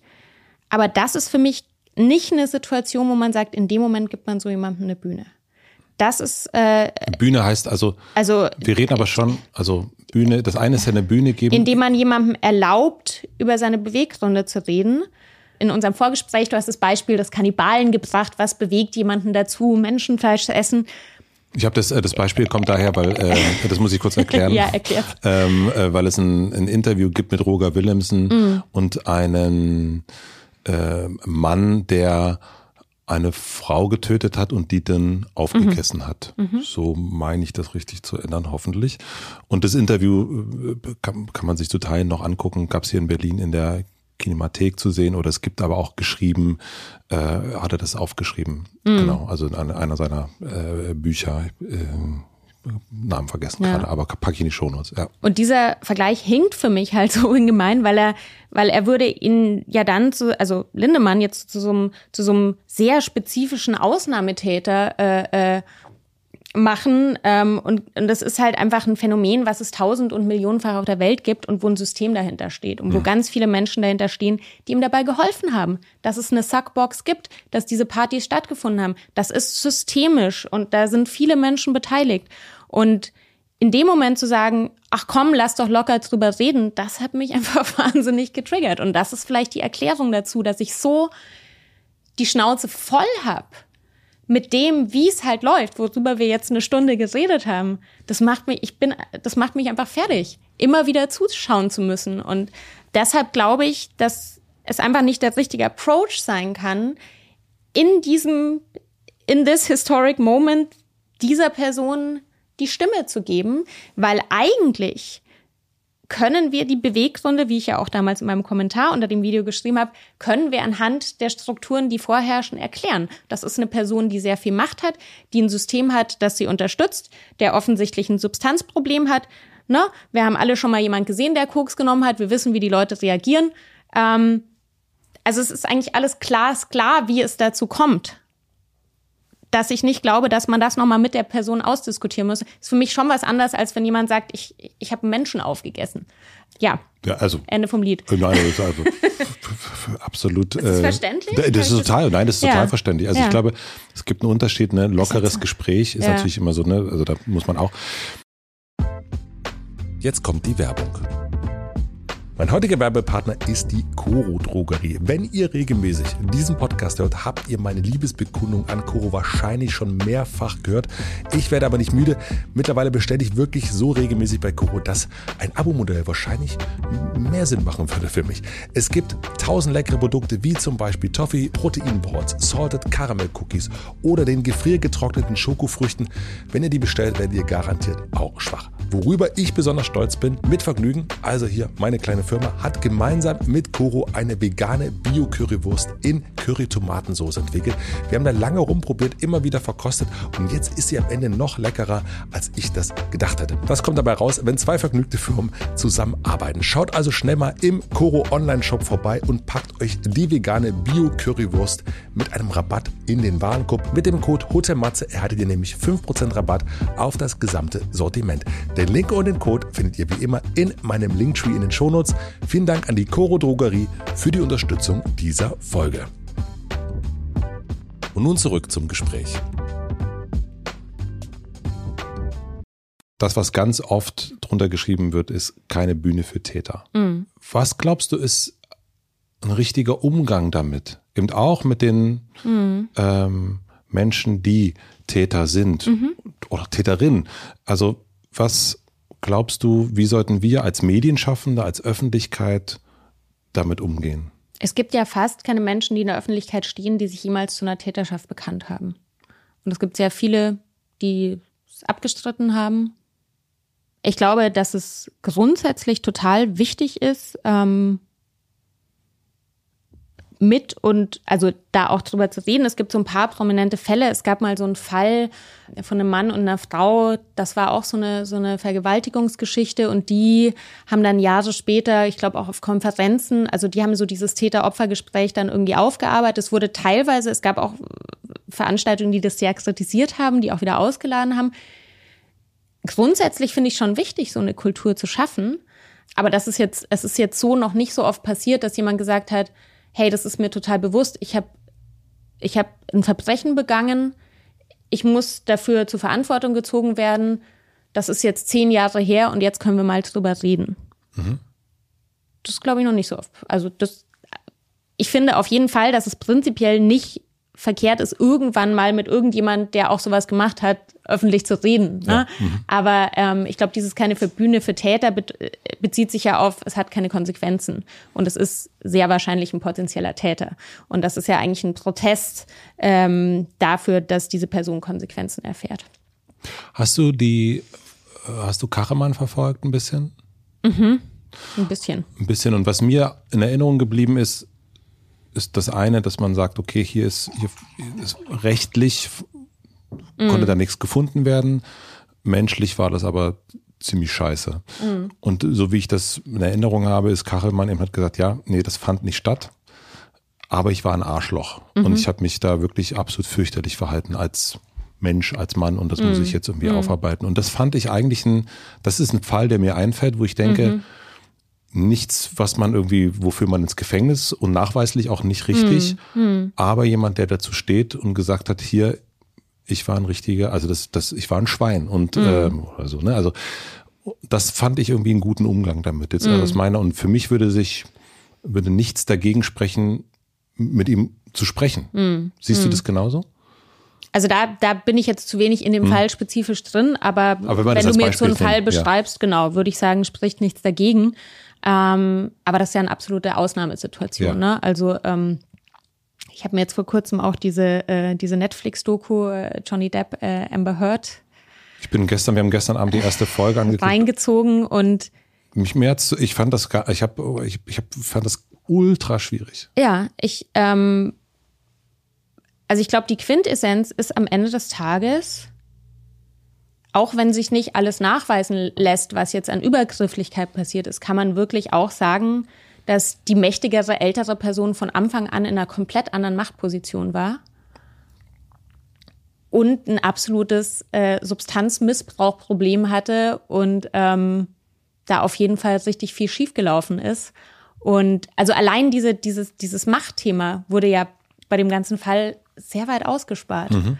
Und das hat mich auch, also das hat mich am meisten getroffen. Und ähm, ja, ja. Weiß nicht, wie ich da jetzt von Kachelmann zu Johnny Depp gekommen bin, aber. Weiß man manchmal nicht. Ich habe noch eine Frage zu diesem äh, darüber reden, ne? Also weil das auch für mich, mh, hm, du bist natürlich auch nicht die Person, die jetzt äh, hier den, den Entwurf da hat und sagt, so machen wir das mhm. jetzt, sondern das ist ja auch, so sitzen wir auch zusammen. Das ist auch nicht meine Rolle. Nein, genau, nee, nee, nee, ja, 0,0. Ja, aber nur so ne? für mich, also so, das, das haben wir damals auch am Telefon, habe ich gesagt, naja, das Problem ist, was ich, also so, äh, hier steht kein Till Lindemann, mm. das ist immer mhm. vollkommen klar, aber die, diese Fragen stellen sich, glaube ich, wäre ich auch nicht hier. Ja. ähm, diese Fragen, mit wem redet man, mit wem redet mm. man nicht und so weiter, das gibt's ja immer wieder und natürlich auch welches Thema hat man? Mhm. So. Und ich habe dich damals gefragt und da hatten wir auch in dem Moment keine Antwort. Ähm, wie geht man mit genau solchen Teilen um? Also so, ne, du hast einen anderthalbminütigen Ausschnitt eines Gesprächs gesehen, was ich mit jemandem geführt mhm. habe. Hier, also wir reden mhm. jetzt auch, wir sitzen locker zusammen. Es ist jetzt kein konfrontatives Gespräch, was wir miteinander haben, sondern wir reden locker über schwere Themen auch, mhm. finde ich. Ja. Und ähnlich natürlich auch mit Tilo. Ähm, gibt es für dich etwas, also wie kann ich dich schützen? Hm. Einfach nur, indem du dich weiter zu der Thematik informierst und, und Leuten zuhörst, denen sowas passiert ist. Ne? Also ich meine, das ist ja, ähm, ja, es gibt ja, es gibt ja viele Ressourcen und ähm, ja, einfach sich eine Sensibilität dafür zu schaffen. Vielleicht, ähm, ich meine, das ist ja mit allen Dingen so, die einem nicht unbedingt selber passieren, ne? Ähm, und äh, ich glaube, die Quintessenz, wie bei allen solchen Dingen, ist einfach, das kann immer wieder passieren, dass so ein Video irgendjemand triggert und dass man sich damit auseinandersetzen muss. Aber ähm, wenn man es so wie du macht und sich dann nicht wie ein Arschloch verhält, dann ist das einfach der beste Move, den man machen kann. Einfach ins Gespräch zu gehen. Das ist ja sowieso ne, immer die beste Lösung. Ist immer das Beste. Also ja. ich finde, das bin dann ein ganz großer. Äh, ich glaube, genau. Also ich glaube, man kann also Konflikte ja nicht, man kann Konflikte nicht vermeiden. Also das ist Teil Teil äh, äh, der Veränderung, ist, dass der Weg halt steinig ist und dass man Sachen, die man selber vielleicht, das ist ja auch ähm, also es ist ja auch eine Form von Privileg sozusagen, dass euch in dieser Gesprächssituation gar nicht aufgefallen ist, wie triggernd das für andere Leute sein kann. So. If you know what I mean. Absolut. Also, ne? Und ich glaube auch gar nicht. Was das bei anderen auslösen kann. Ja. Ich habe mich aber danach zum Beispiel auch, weil wir darüber geredet Mhm. haben, eben auch über das, über das Thema Triggern. Ne? Also so dann Ja. auch mit allen möglichen Leuten darüber unterhalten. Und auch da ähm, ist es natürlich immer die Frage, welche Verantwortung trage ich? Mhm. Ne? Also diese, welche Verantwortung trage ich als Sender, als jemand, der hier Leute einlädt? Mhm. Und was kann, was kann triggern? Und ich Mhm. fand eigentlich die plausibelste Erklärung von Polita Pappel, die glaube ich, kennst du wahrscheinlich. Mhm, Polita Pappel ist, ähm, sagt von sich, dass sie feministische Pornos dreht. Und sie sagte, stellte das an ihrem Buch äh, Porno Positiv am Anfang rein und darüber haben wir auch gesprochen, dass sie eigentlich davon, dass sie sagt, naja, ich weiß nicht, was jemand triggern könnte.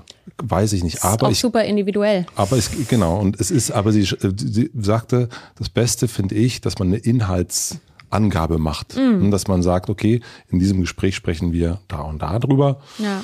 Und dann kann sich jeder also so dazu verhalten, aber dass man nicht vorausschickt, das könnte dich triggern oder wie auch immer. Das fand ich irgendwie sehr plausibel und war für mich so als medienproduzierender Mensch eigentlich die beste Variante. Und dann habe ich aber gedacht, okay, wie ist das dann in sowas wie Videoclips, die sich daraus gezogen werden könnten? Das ist, äh, wo es dann irgendwann auch, wenn unsere ganze Folge ist bei YouTube zu sehen, da klippen Leute sich Sachen raus, die man, was auch immer, das steht völlig außer meiner, äh, das, das, das kann ich nicht mehr verantworten. Ähm, und natürlich denke ich auch, werde ich in Zukunft anders drüber nachdenken, wenn ich weiß, da sitzt jemand, das kann, bitte sag nochmal das Wort, posttraumatisches Stresssyndrom. PSTD ist, glaube ich, die Abkürzung. Danke. Ja. Ja, aber es ist gar nicht, also ich will mich jetzt nicht, oh, es ist so schwer. Nur ist dieses, ich glaube, dass es einen Raum geben muss, wo man sprechen kann. Ja, also du, das Thema Triggerwarnung, Trigger ist super individuell. Ich habe mich da auch mit anderen Leuten drüber unterhalten, die, die auch selbst Betroffene sind, die das gar nicht brauchen oder die sagen, für mich ist das nicht so wichtig oder die dagegen sind. Ich persönlich habe halt einfach gemerkt, das passiert mir so. Und es gibt bestimmte Sachen, die halt bei mir, also ich finde es gut, davor zu wissen, ob irgendwo das Thema sexualisierte Gewalt zum Beispiel vorkommt. Thema Kinofilme, total spannend. Ich habe äh, vor einer Weile einen Kinofilm gesehen, da ging es um Suizid. Natürlich gibt es bei einem Kinofilm keine Warnung. Ich habe den mit einer Freundin geguckt, die an Depression leidet. Die hat gesagt, wenn ich das gewusst hätte, hätte ich mir den Film nicht angeschaut. Aber natürlich verrätst du ja, also manchmal liest du vielleicht im Idealfall noch Ja. was über den Inhalt des Filmes, die wusste das halt nicht. Aber du kannst ja auch bei einem Kinofilm, machst ja auch keine Triggerwarnung, dann weiß ja jeder, was passiert irgendwie. Ja, ne? stimmt. Also es ist, Hm. es ist ein komplexes Thema, ähm, aber ja, ich glaube, am Ende des Tages, es lässt sich halt nicht vermeiden, dass halt auch mal jemandem nicht gut geht damit oder dass man wieder was dazulernt. Und das ist ja was, das kriege ich ja auch zurückgespielt über Social Media. Ich habe auch so viel gelernt über die letzten Jahre, ne? ob es jetzt um strukturellen Rassismus oder um Bezeichnungen geht. Ich nehme das an und dann speichere ich es ab und dann lerne ich was. Und da kann man einfach nicht den Anspruch haben, alles zu können, zu wissen, nie was falsch zu machen. Ja. Das ist ja. That's true. Wie bist du, da sind wir erst abgebogen, das, wird, das will ich aber unbedingt noch wissen. Wie bist du von der Scham in die Wut gekommen? Also es ist ja eigentlich so ein bisschen, wenn man sich das so aus einer Opferrolle gefühlt in eine, nee, Ja, ich, also ich glaube durch, durch so ein Phänomen wie MeToo, durch diese Multiplikation, durch dieses zu realisieren, wie viele Menschen betroffen sind, wie diese Menschen vielleicht auch eine Stärke haben, wenn sie sich zusammenschließen. Also einfach dieser, ich nenne es immer den Wasserhahn, den man aufdreht und dann hört es nicht mehr auf. Ähm, und äh, ich habe das auch viel mit meiner Therapeutin äh, diskutiert, weil es auch dieses Thema gibt, äh, kann ich meinen Vergewaltiger konfrontieren? Es gibt einen ganz tollen Text von Laurie Penny dazu, den findet man irgendwo online. Die hat das gemacht. Es gibt Leute, die machen das. Ähm, ich, bin da auch immer noch nicht einig, weil es wäre für mich ein bisschen, schwierig- das ist jetzt keine Person, die in meinem direkten sozialen Umfeld ist. Das wäre so mit Recherche verbunden, die Person aufzuspüren, sage ich jetzt mal.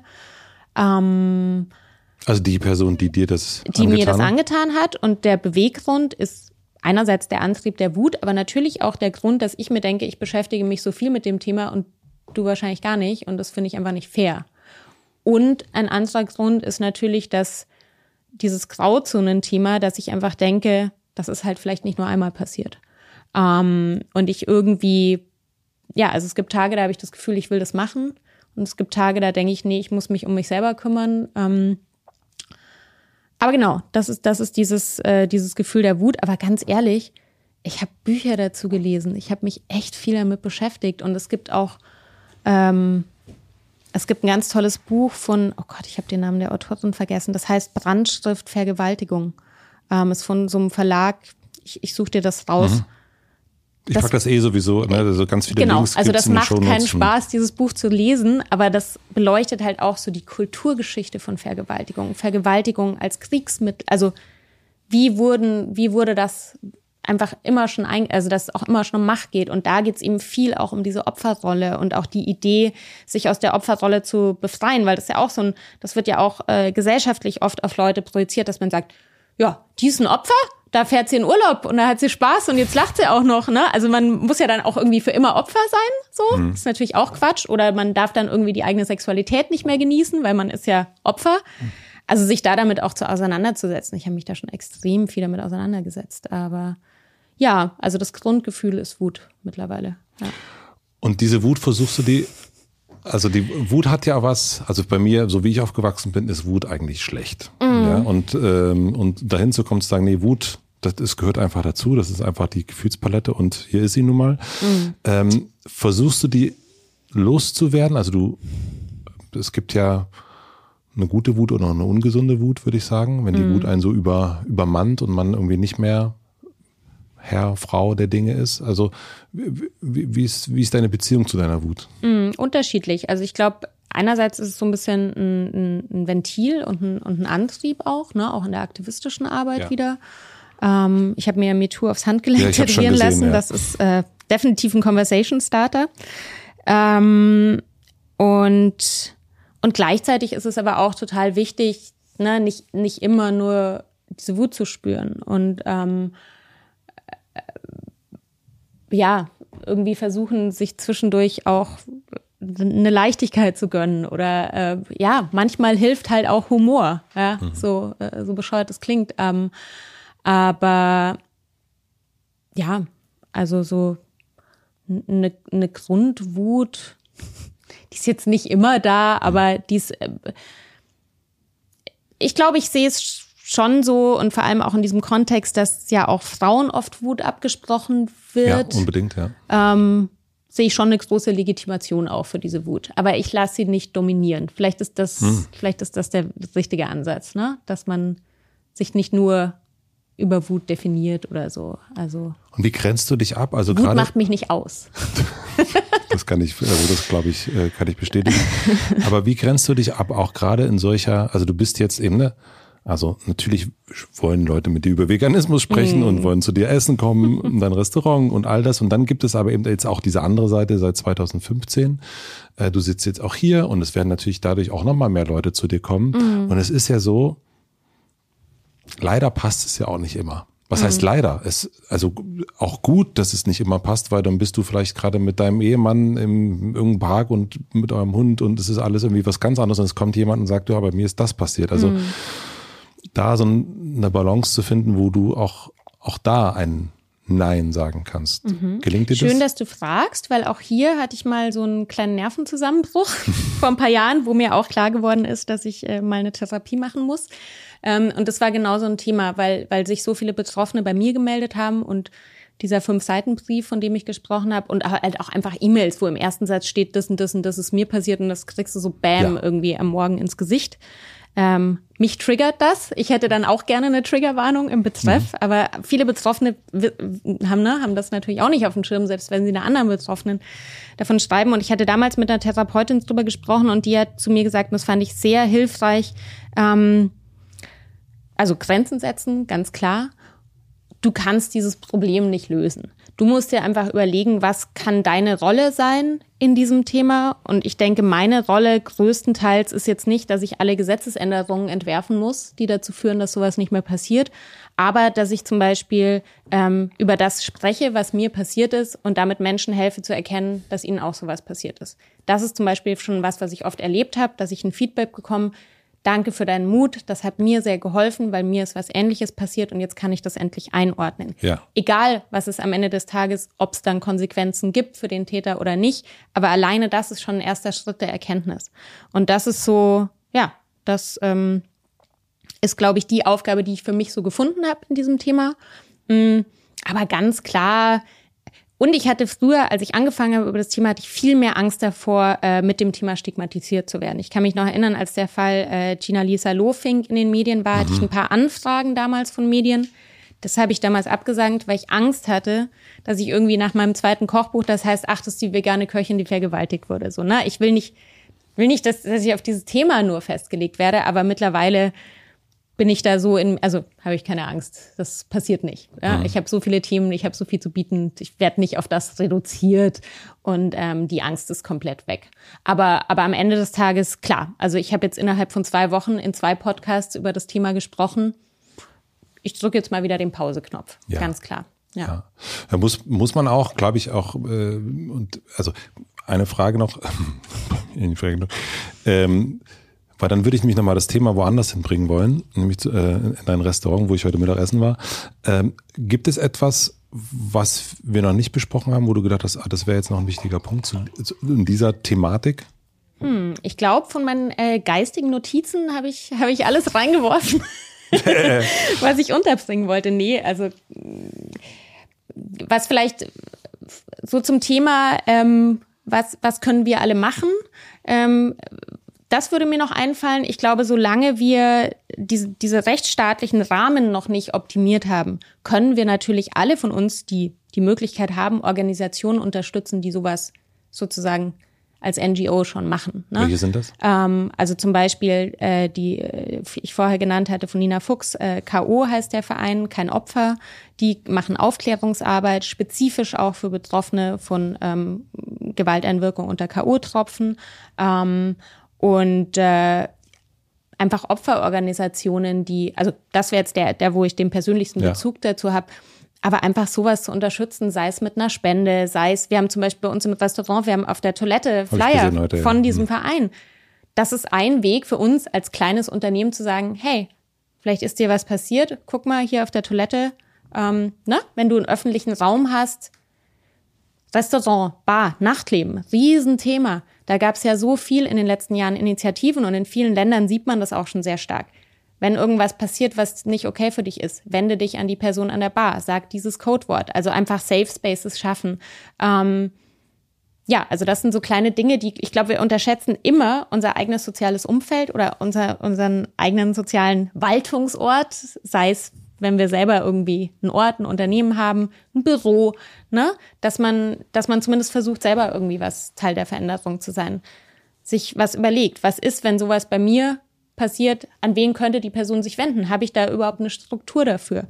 Ähm, genau. Also ich glaube, sowas kann, kann jede Person, die in so einer Verantwortungsposition ist, machen oder auch mal ja, das Thema in irgendeiner Form im Freundeskreis ansprechen oder wenn es einen, einen Anknüpfungspunkt gibt oder so. Also ähm, das ist so die Politik der kleinen Schritte. Ne? Das, das kann auch Teil der Veränderung sein. Finanzielle Unterstützung oder einfach in, in Gespräche gehen. Ja, ich finde das, also das ist für mich immer hilfreicher tatsächlich. Und das muss es ja nicht für mich nur sein, sondern ich ja. glaube, wenn es für mich sind so diese großen Smash, Patriarchie und was mhm. nicht. Also all das ist immer so, okay, äh, wo fangen wir an? Ja. Und eigentlich ist das, ähm, finde ich immer so, dann, da gibt es auch schneller das Gefühl, ah, ich habe hier was verändert oder hier, hier tut sich etwas, weil in diesem mhm. ganz Großen, dann gibt es immer, ne, ich habe das erst schon gesagt, ne, jedes Jahr tut sie, ist es immer wieder der gleiche Zirkus und dann hast du gesagt, naja, hat sich aber auch was verändert. Mhm. Und manchmal sieht man gar nicht mehr die Veränderung, weil das alles so groß ist, aber mhm. wenn man es eben im Kleineren anfängt, ähm, dann kann man dann auch eine Art äh, Wandel sehen. Genau, und manchmal ist es so ein Verein mit einer Spende zu unterstützen, mhm. aber auch einfach Ressourcen zu erzeugen. Wir haben das ja jetzt erlebt äh, bei, diesen, bei diesen Abmahnungen, dass auf einmal äh, äh, Anwaltskosten gesammelt werden im Internet. Genau, ja. Zack. Puh. Ja. Du hast gesagt, dass deine Beziehung, du bist eine verheiratete Frau, mhm. dass die radikal offen ist. Und ähm, wie kann ich mir das vorstellen? Was bedeutet radikale Offenheit für dich in einer Beziehung? Mhm. Da hast du ja Wenn Glück, ich das fragen dass wir, darf. ja, du darfst es fragen. Wir reden ja in einem deutschen Podcast. Also Mhm. ich rede da gar nicht so viel äh, drüber. Ich würde da, glaube ich, mehr drüber reden, aber mein Partner ähm, ist da vor seiner Familie nicht so offen damit. Ja. Aber die sprechen nicht so wirklich Deutsch und hören wahrscheinlich auch nicht diesen Podcast. Ah, deshalb ist es okay. Ja. I hope so.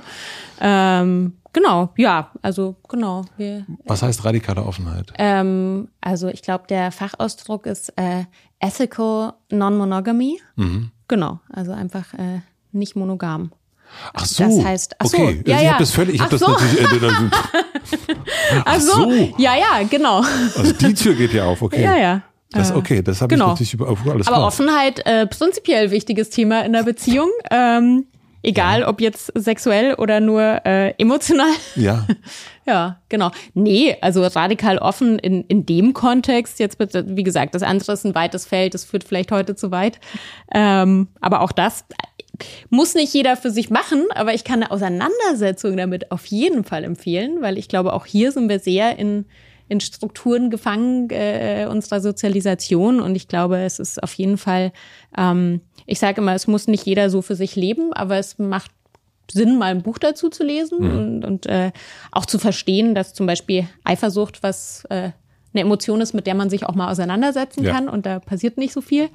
Ähm, und ähm, jetzt so grundsätzlich in der Beziehung, also ja, Kommunikation, glaube ich einfach. Ist, also alle, alle 90-Jährigen, die du fragst, die irgendwie seit 60 Jahren verheiratet sind, sagen, Kommunikation ist das Allerwichtigste. Oder das ist noch diese Generation, die sagen, meine Frau hat immer recht, aber das ist was anderes.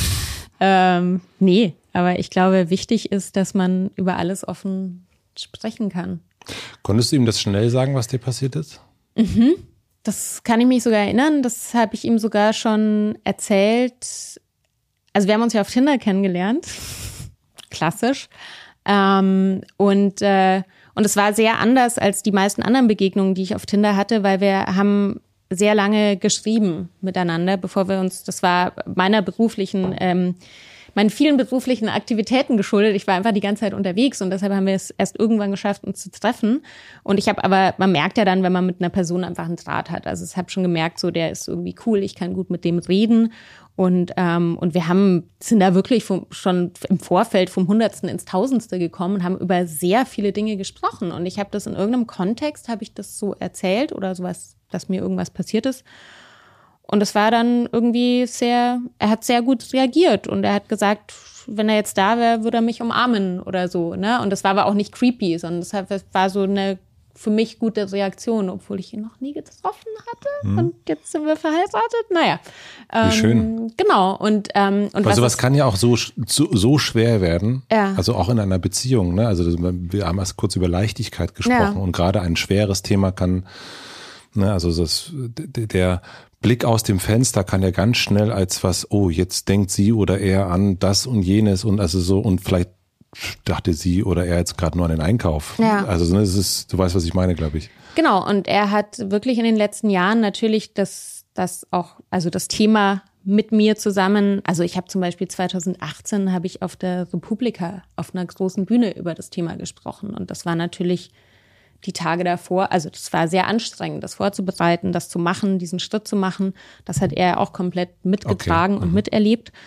Und was eben auch viel passiert ist, sind tatsächlich diese, diese Gespräche von, ähm, vielleicht habe ich auch schon mal was gemacht, was nicht in Ordnung. Also auch so die eigene Auseinandersetzung mit dem Thema, da bin ich sehr dankbar, dass er das äh, soll, sollte jeder machen.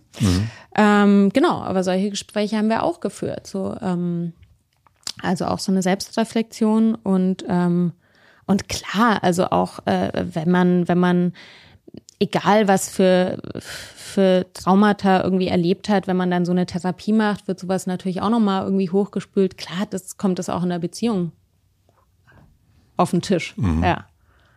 Ja. Wie kriegst du die ganzen Sachen zusammen? Ähm. Also, also auch gerade, ne, das, das Aktivistische, die Beziehung, äh, dich selbst, ja, du brauchst auch Zeit für dich. Dann hast du jetzt ein Restaurant seit, glaube also Ende letzten Jahres habt ihr es eröffnet, das Happa. Mhm. Ähm, und das ist ja schon auch ganz schön viel, da ist der Kalender eigentlich doch relativ voll. Wie, wie kriegst du das zusammen? Mm. Also ich hatte ja 2019 einen Burnout. Seitdem weiß ich, wie es nicht laufen sollte. Ja. Das war total heilsam, weil ne, ich kenne viele Menschen. Was ist ein Burnout? Wo fängt es an? Wo hört es auf? Ich habe das eigentlich erst gemerkt, als der erste Lockdown kam und auf einmal alles flach war. Ja. Dann war ich so, okay, ich kann einfach nur schlafen. Wie schön. Hm. Und ähm, und daraus habe ich super viel gelernt. Also irgendwie Nein zu sagen, Sachen abzusagen, Prioritäten zu setzen. Auch jetzt mit der Gründung von so einem Restaurant. Gastro ist natürlich irre, ne? Und das erste Jahr ist, super anstrengend und natürlich sind es immer noch nicht so viele Arbeitsstunden, wie es Minimum auf dem Papier sein sollten. Aber wir sind, auch meine Gründungspartnerin und ich, wahnsinnig sensibilisiert dafür, wirklich auf uns aufzupassen. Und ich glaube, wenn man mit so einer Intention schon reingeht in so eine Gründung, dann passt man ganz anders auf. Und ich ja, ich glaube, ich habe in den letzten Jahren einfach wirklich gelernt, auf mich aufzupassen. Und ähm, Wochenende haben wir zu. Mhm. Das sind so meine zwei Tage, da mache ich gar nichts. Und ich merke auch, das ist ja auch ein total sozialer Job. Man hat jeden Tag mit so vielen Menschen zu tun. Manchmal treffe ich auch nur einen Freund oder eine Freundin am Wochenende, weil ich so oversocialized bin irgendwie. Ähm, genau. Und dann halt so die klassischen Ressourcen, die einem gut tun, irgendwie Sport, Yoga, spazieren gehen mit dem Hund, so solche Dinge. Aber ähm, ja, einfach nur wirklich auf sich selber aufzupassen. Und ich, ich sage, ich mache zwar viel, aber ich sage wahnsinnig viel ab. Das aber das ist ja auch so ein Aktivismus-Thema. Wenn man sich einmal diesen Schuh anzieht, dann will ja auch jeder immer, dass du alles teilst, jede Petition, jedes Ding. Und es muss einem einfach bewusst sein, dass man das halt auch nicht erfüllen kann als Einzelperson. Es gibt ja ganz viel auch, ne? Also so Activist Burnout und so. Also ja. das ist ja auch mittlerweile auch schon. Ähm Nur eine gesunde Aktivistin ist eine gute Aktivistin. Oh. Das hat mal jemand in einem Podcast gesagt. Ich weiß nicht mehr wer. Sehr ja. gut. Ähm, jetzt hast du dieses Restaurant aufgemacht oder ihr habt das zusammen aufgemacht und es gibt ja ganz viele Sachen, wo man sagt, so will man das, man will das anders machen, man will das, ähm, will auf die Arbeitszeiten mehr genau achten und so weiter. Was sind so Sachen, wo du gemerkt hast, oh, das, das ist eigentlich, damit hätte ich nicht gerechnet und das ist echt tricky. Real Talk? Ja. ähm, also ich glaube, dass wir in sehr, sehr vielen Bereichen sehr konsequent wirklich das durchsetzen, wie wir es geplant haben. Man muss ja auch dazu sagen, wir hatten fünf Jahre Vorlauf. Wir haben ähm, äh, lang vor der Pandemie das geplant. Dann ist Nina Mama geworden. Dann kam die Pandemie. Dadurch hat sich das alles nach hinten verschoben. Wir hatten natürlich viel Planungszeit, viel Paperwork. Wir haben uns viel mehr Gedanken gemacht als viele Leute, die so ein Unternehmen eröffnen. Ähm, da haben wir definitiv einen Vorteil. Ähm, also einerseits muss man natürlich in sowas, in so einem laufenden Unternehmen einfach hinnehmen, dass Dinge einfach viel länger dauern, als man sie geplant hat, dass die Investitionen viel höher ausfallen, als man sie geplant hat. So banale Dinge wie eine neue Lampe aufhängen. Du hast einfach so ein, so ein, so ein, so ein Daily Business, dass oft Sachen sich halt über Wochen verzögern. Wir arbeiten jetzt seit einem Dreivierteljahr an unserer neuen Webseite. Nächste Woche wird sie hoffentlich online gehen. Ähm, wir haben immerhin eine Webseite, aber weißt du, das sind so, das einfach auch zu akzeptieren, dass Sachen halt länger dauert und, dass der Tag nur 24 Stunden hat und ähm, ja, was wirklich, ähm, und ich finde es auch wichtig, da mal drüber zu reden, was wirklich schwierig ist im Moment, ist, uns als Chefin ein Gehalt auszuzahlen. Das ist so der Klassiker äh, bei so Gründungen. Und wir haben von Anfang gesagt, auf jeden Fall machen wir das jeden Monat. Ja, denkste, ähm, also wir wir funktionieren gut. Wir haben auch kontinuierlich, äh, äh, fangen wir an, sozusagen schwarze Zahlen zu schreiben, aber da fehlt halt noch unser Einkommen. Und das muss sich natürlich ändern. Ich habe noch das Glück, dass ich noch andere Einnahmequellen habe durch andere Jobs, aber ähm, genau, das hatten wir anders geplant. Aber gleichzeitig irgendwie in der Wirtschaftskrise äh, eine Gastro zu eröffnen, ähm, ist eine Herausforderung. Ja, total. Also so, das ist, ähm, also ich kann mir das nicht vorstellen, wie das, wie das gehen soll. Es ist aber auf jeden Fall ein schöner Ort, das kann ich seit heute Mittag bestätigen. Ich bin so selten in Kreuzberg, deswegen Schande über mich, dass ich das heute geschafft habe, aber zumindest äh, war es mir wichtig, bevor wir uns treffen, dass ich das einmal sehe auch. vorbei. Ja, das ist ein wirklich schöner Ort und das ist, äh, Sounds äh, obwohl es am Schlesi ist, ist es ein schöner Ort. Eine Oase Das am ist eine Schlesi. Oase am, am Schlesi, ja. Und äh, ist ein geiler Name, Happa. Ähm, und äh, wie weit bist du mit deiner, du hast, das habe ich bei dir auf Instagram gesehen, du hast etwas äh, visualisiert. Äh, du hast gesagt, du möchtest deine TV-Karriere Ach machen. Gott, Matze, wie viel Zeit hast du? Wie weit bist du da? Das ist, äh, ähm, also genau, im Moment ist jetzt, äh, steht jetzt auch mal das Restaurant irgendwie so an erster Stelle, ne? Ja. Das ist gerade absoluter Fulltime-Job. Ähm, das ist auch so ein Thema, das mich immer wieder eingeholt hat, die letzten zehn Jahre und wirklich auch, dass Leute zu mir damit gekommen sind und gesagt haben, hey, wir könnten uns das vorstellen. Ich bin in so unzähligen Meetings mit Produktionen, mit, äh, ne, also ich habe TV-Konzepte mit meinem Gesicht drauf auf dem Tisch liegen gehabt. Es war entweder zu vegan, nee, das trauen wir uns noch nicht, da haben wir so ein bisschen Angst davor. Jetzt so im letzten Jahr war wieder so eine Rutsche, da ging es dann so, ah, wir haben Angst vorm erhobenen Zeigefinger, weil mit Nachhaltigkeit und so. Und ich bin, glaube ich, der letzte Mensch, der irgendwie einen erhobenen Zeigefinger äh, rumschwingt, ja. Ähm, ich habe immer noch so äh, die, diese, diese Vision, sowas wie, wie Biolek in 2.1 mit irgendwie halt vegan, ganz selbstverständlich. Ähm, und ich habe wirklich, ähm, ich, ach Gott, ich habe ja 2015 habe ich mal mit Universal einen YouTube-Channel gemacht. War auch eine interessante Erfahrung. Ähm, ich weiß halt mittlerweile, ich kann das vor der Kamera kochen. Ich kann auch gut vor der Kamera agieren. Ich habe das jetzt echt schon oft gemacht. Ähm, mir macht das Spaß. Ähm, und ich habe da Lust drauf. Einfach noch so ein bisschen Abwechslung. Auch diese ganzen, ja, diese ganzen Kochformate, die alle immer so auf Competition aufgebaut sind. Ich bin der festen Überzeugung, dass es ein Publikum gibt, auch für andere Formate, dass einfach ähm, das Spannendste finde ich auch immer, wenn dann das Feedback ist, ja, wer ist denn die Zielgruppe? Und ich denke einfach, die Zielgruppe sind genau die Menschen, die mir auf Social Media folgen. Das kannst du dir genau anschauen, wie alt die sind, wo die wohnen, ähm, was für ein Geschlecht äh, die sich zuordnen. Ähm, I don't know. Ich denke, es gibt einen Markt dafür, würde ich jetzt einfach mal behaupten. Und deshalb, ähm, genau, ist der Status quo ist tatsächlich, dass ich erstmal so ein bisschen müde bin, äh, diese, diese, ähm, diese ähm, Pitch-Schleifen zu drehen. Ähm, aber mir gleichzeitig auch denke, ne, ich will mich jetzt auch erstmal dem Restaurant widmen und ich will mich auch lösen von der Idee, dass man jetzt irgendwie auch als Frau so ein Altersablaufdatum hat. Also ich bin jetzt Anfang 40. Ich bilde mir ein, dass ich es auch in fünf Jahren noch machen kann. So, Safe. genau. Und deshalb Manifestation. Manifestation. Das ist das Einzige, was ich dazu beitragen kann im Das ist, Moment. doch, das, ist doch, das ist doch okay. Dann würde ich einfach äh, äh, sagen, ähm, wie so oft in deinem Leben eigentlich, würde ich dir empfehlen, mach es einfach selbst. Ja, Naja, it's a full-time job, ne? naja, Ja. Mal, mal gucken. Ne? Okay. Ich habe noch drei schnelle Fragen fürs Ende. Super. Was lernst du gerade, was du noch nicht so gut kannst? Chefin sein. Ja, das. Ja, das Grüße von einem, der es nicht mehr ist. Das ist äh, ja, da. Ja, kann ich dir danach noch einen Buchtipp geben. Ähm, was denken andere über dich, was nicht stimmt?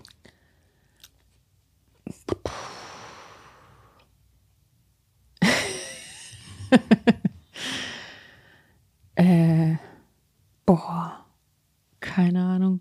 Dass ich größer bin, das ist ja so der Klassiker. Wie wenn groß Leute, bist du denn? 1,70. Habe ich heute richtig geschätzt. Ja, aber das ist ja manchmal so, dass, dass Leute einen dann so in echt treffen und sagen, ah, irgendwie habe ich gedacht, du bist größer. Aber es ist eigentlich ja ein, also es spricht für dich. Mhm. Also wenn man das andersrum sagt, das ist irgendwie schwierig, glaube ich. Ja. Aber das spricht natürlich für die Wahrnehmung deiner Person. Also Ja, von daher ist es aber- ja ein Kompliment, Ja. würde ich sagen. Ne? Ja. Und die letzte Frage, ich habe eine große Plakatwand am Alexanderplatz und du darfst entscheiden, was da drauf steht. Was steht drauf? So viele Möglichkeiten. Du-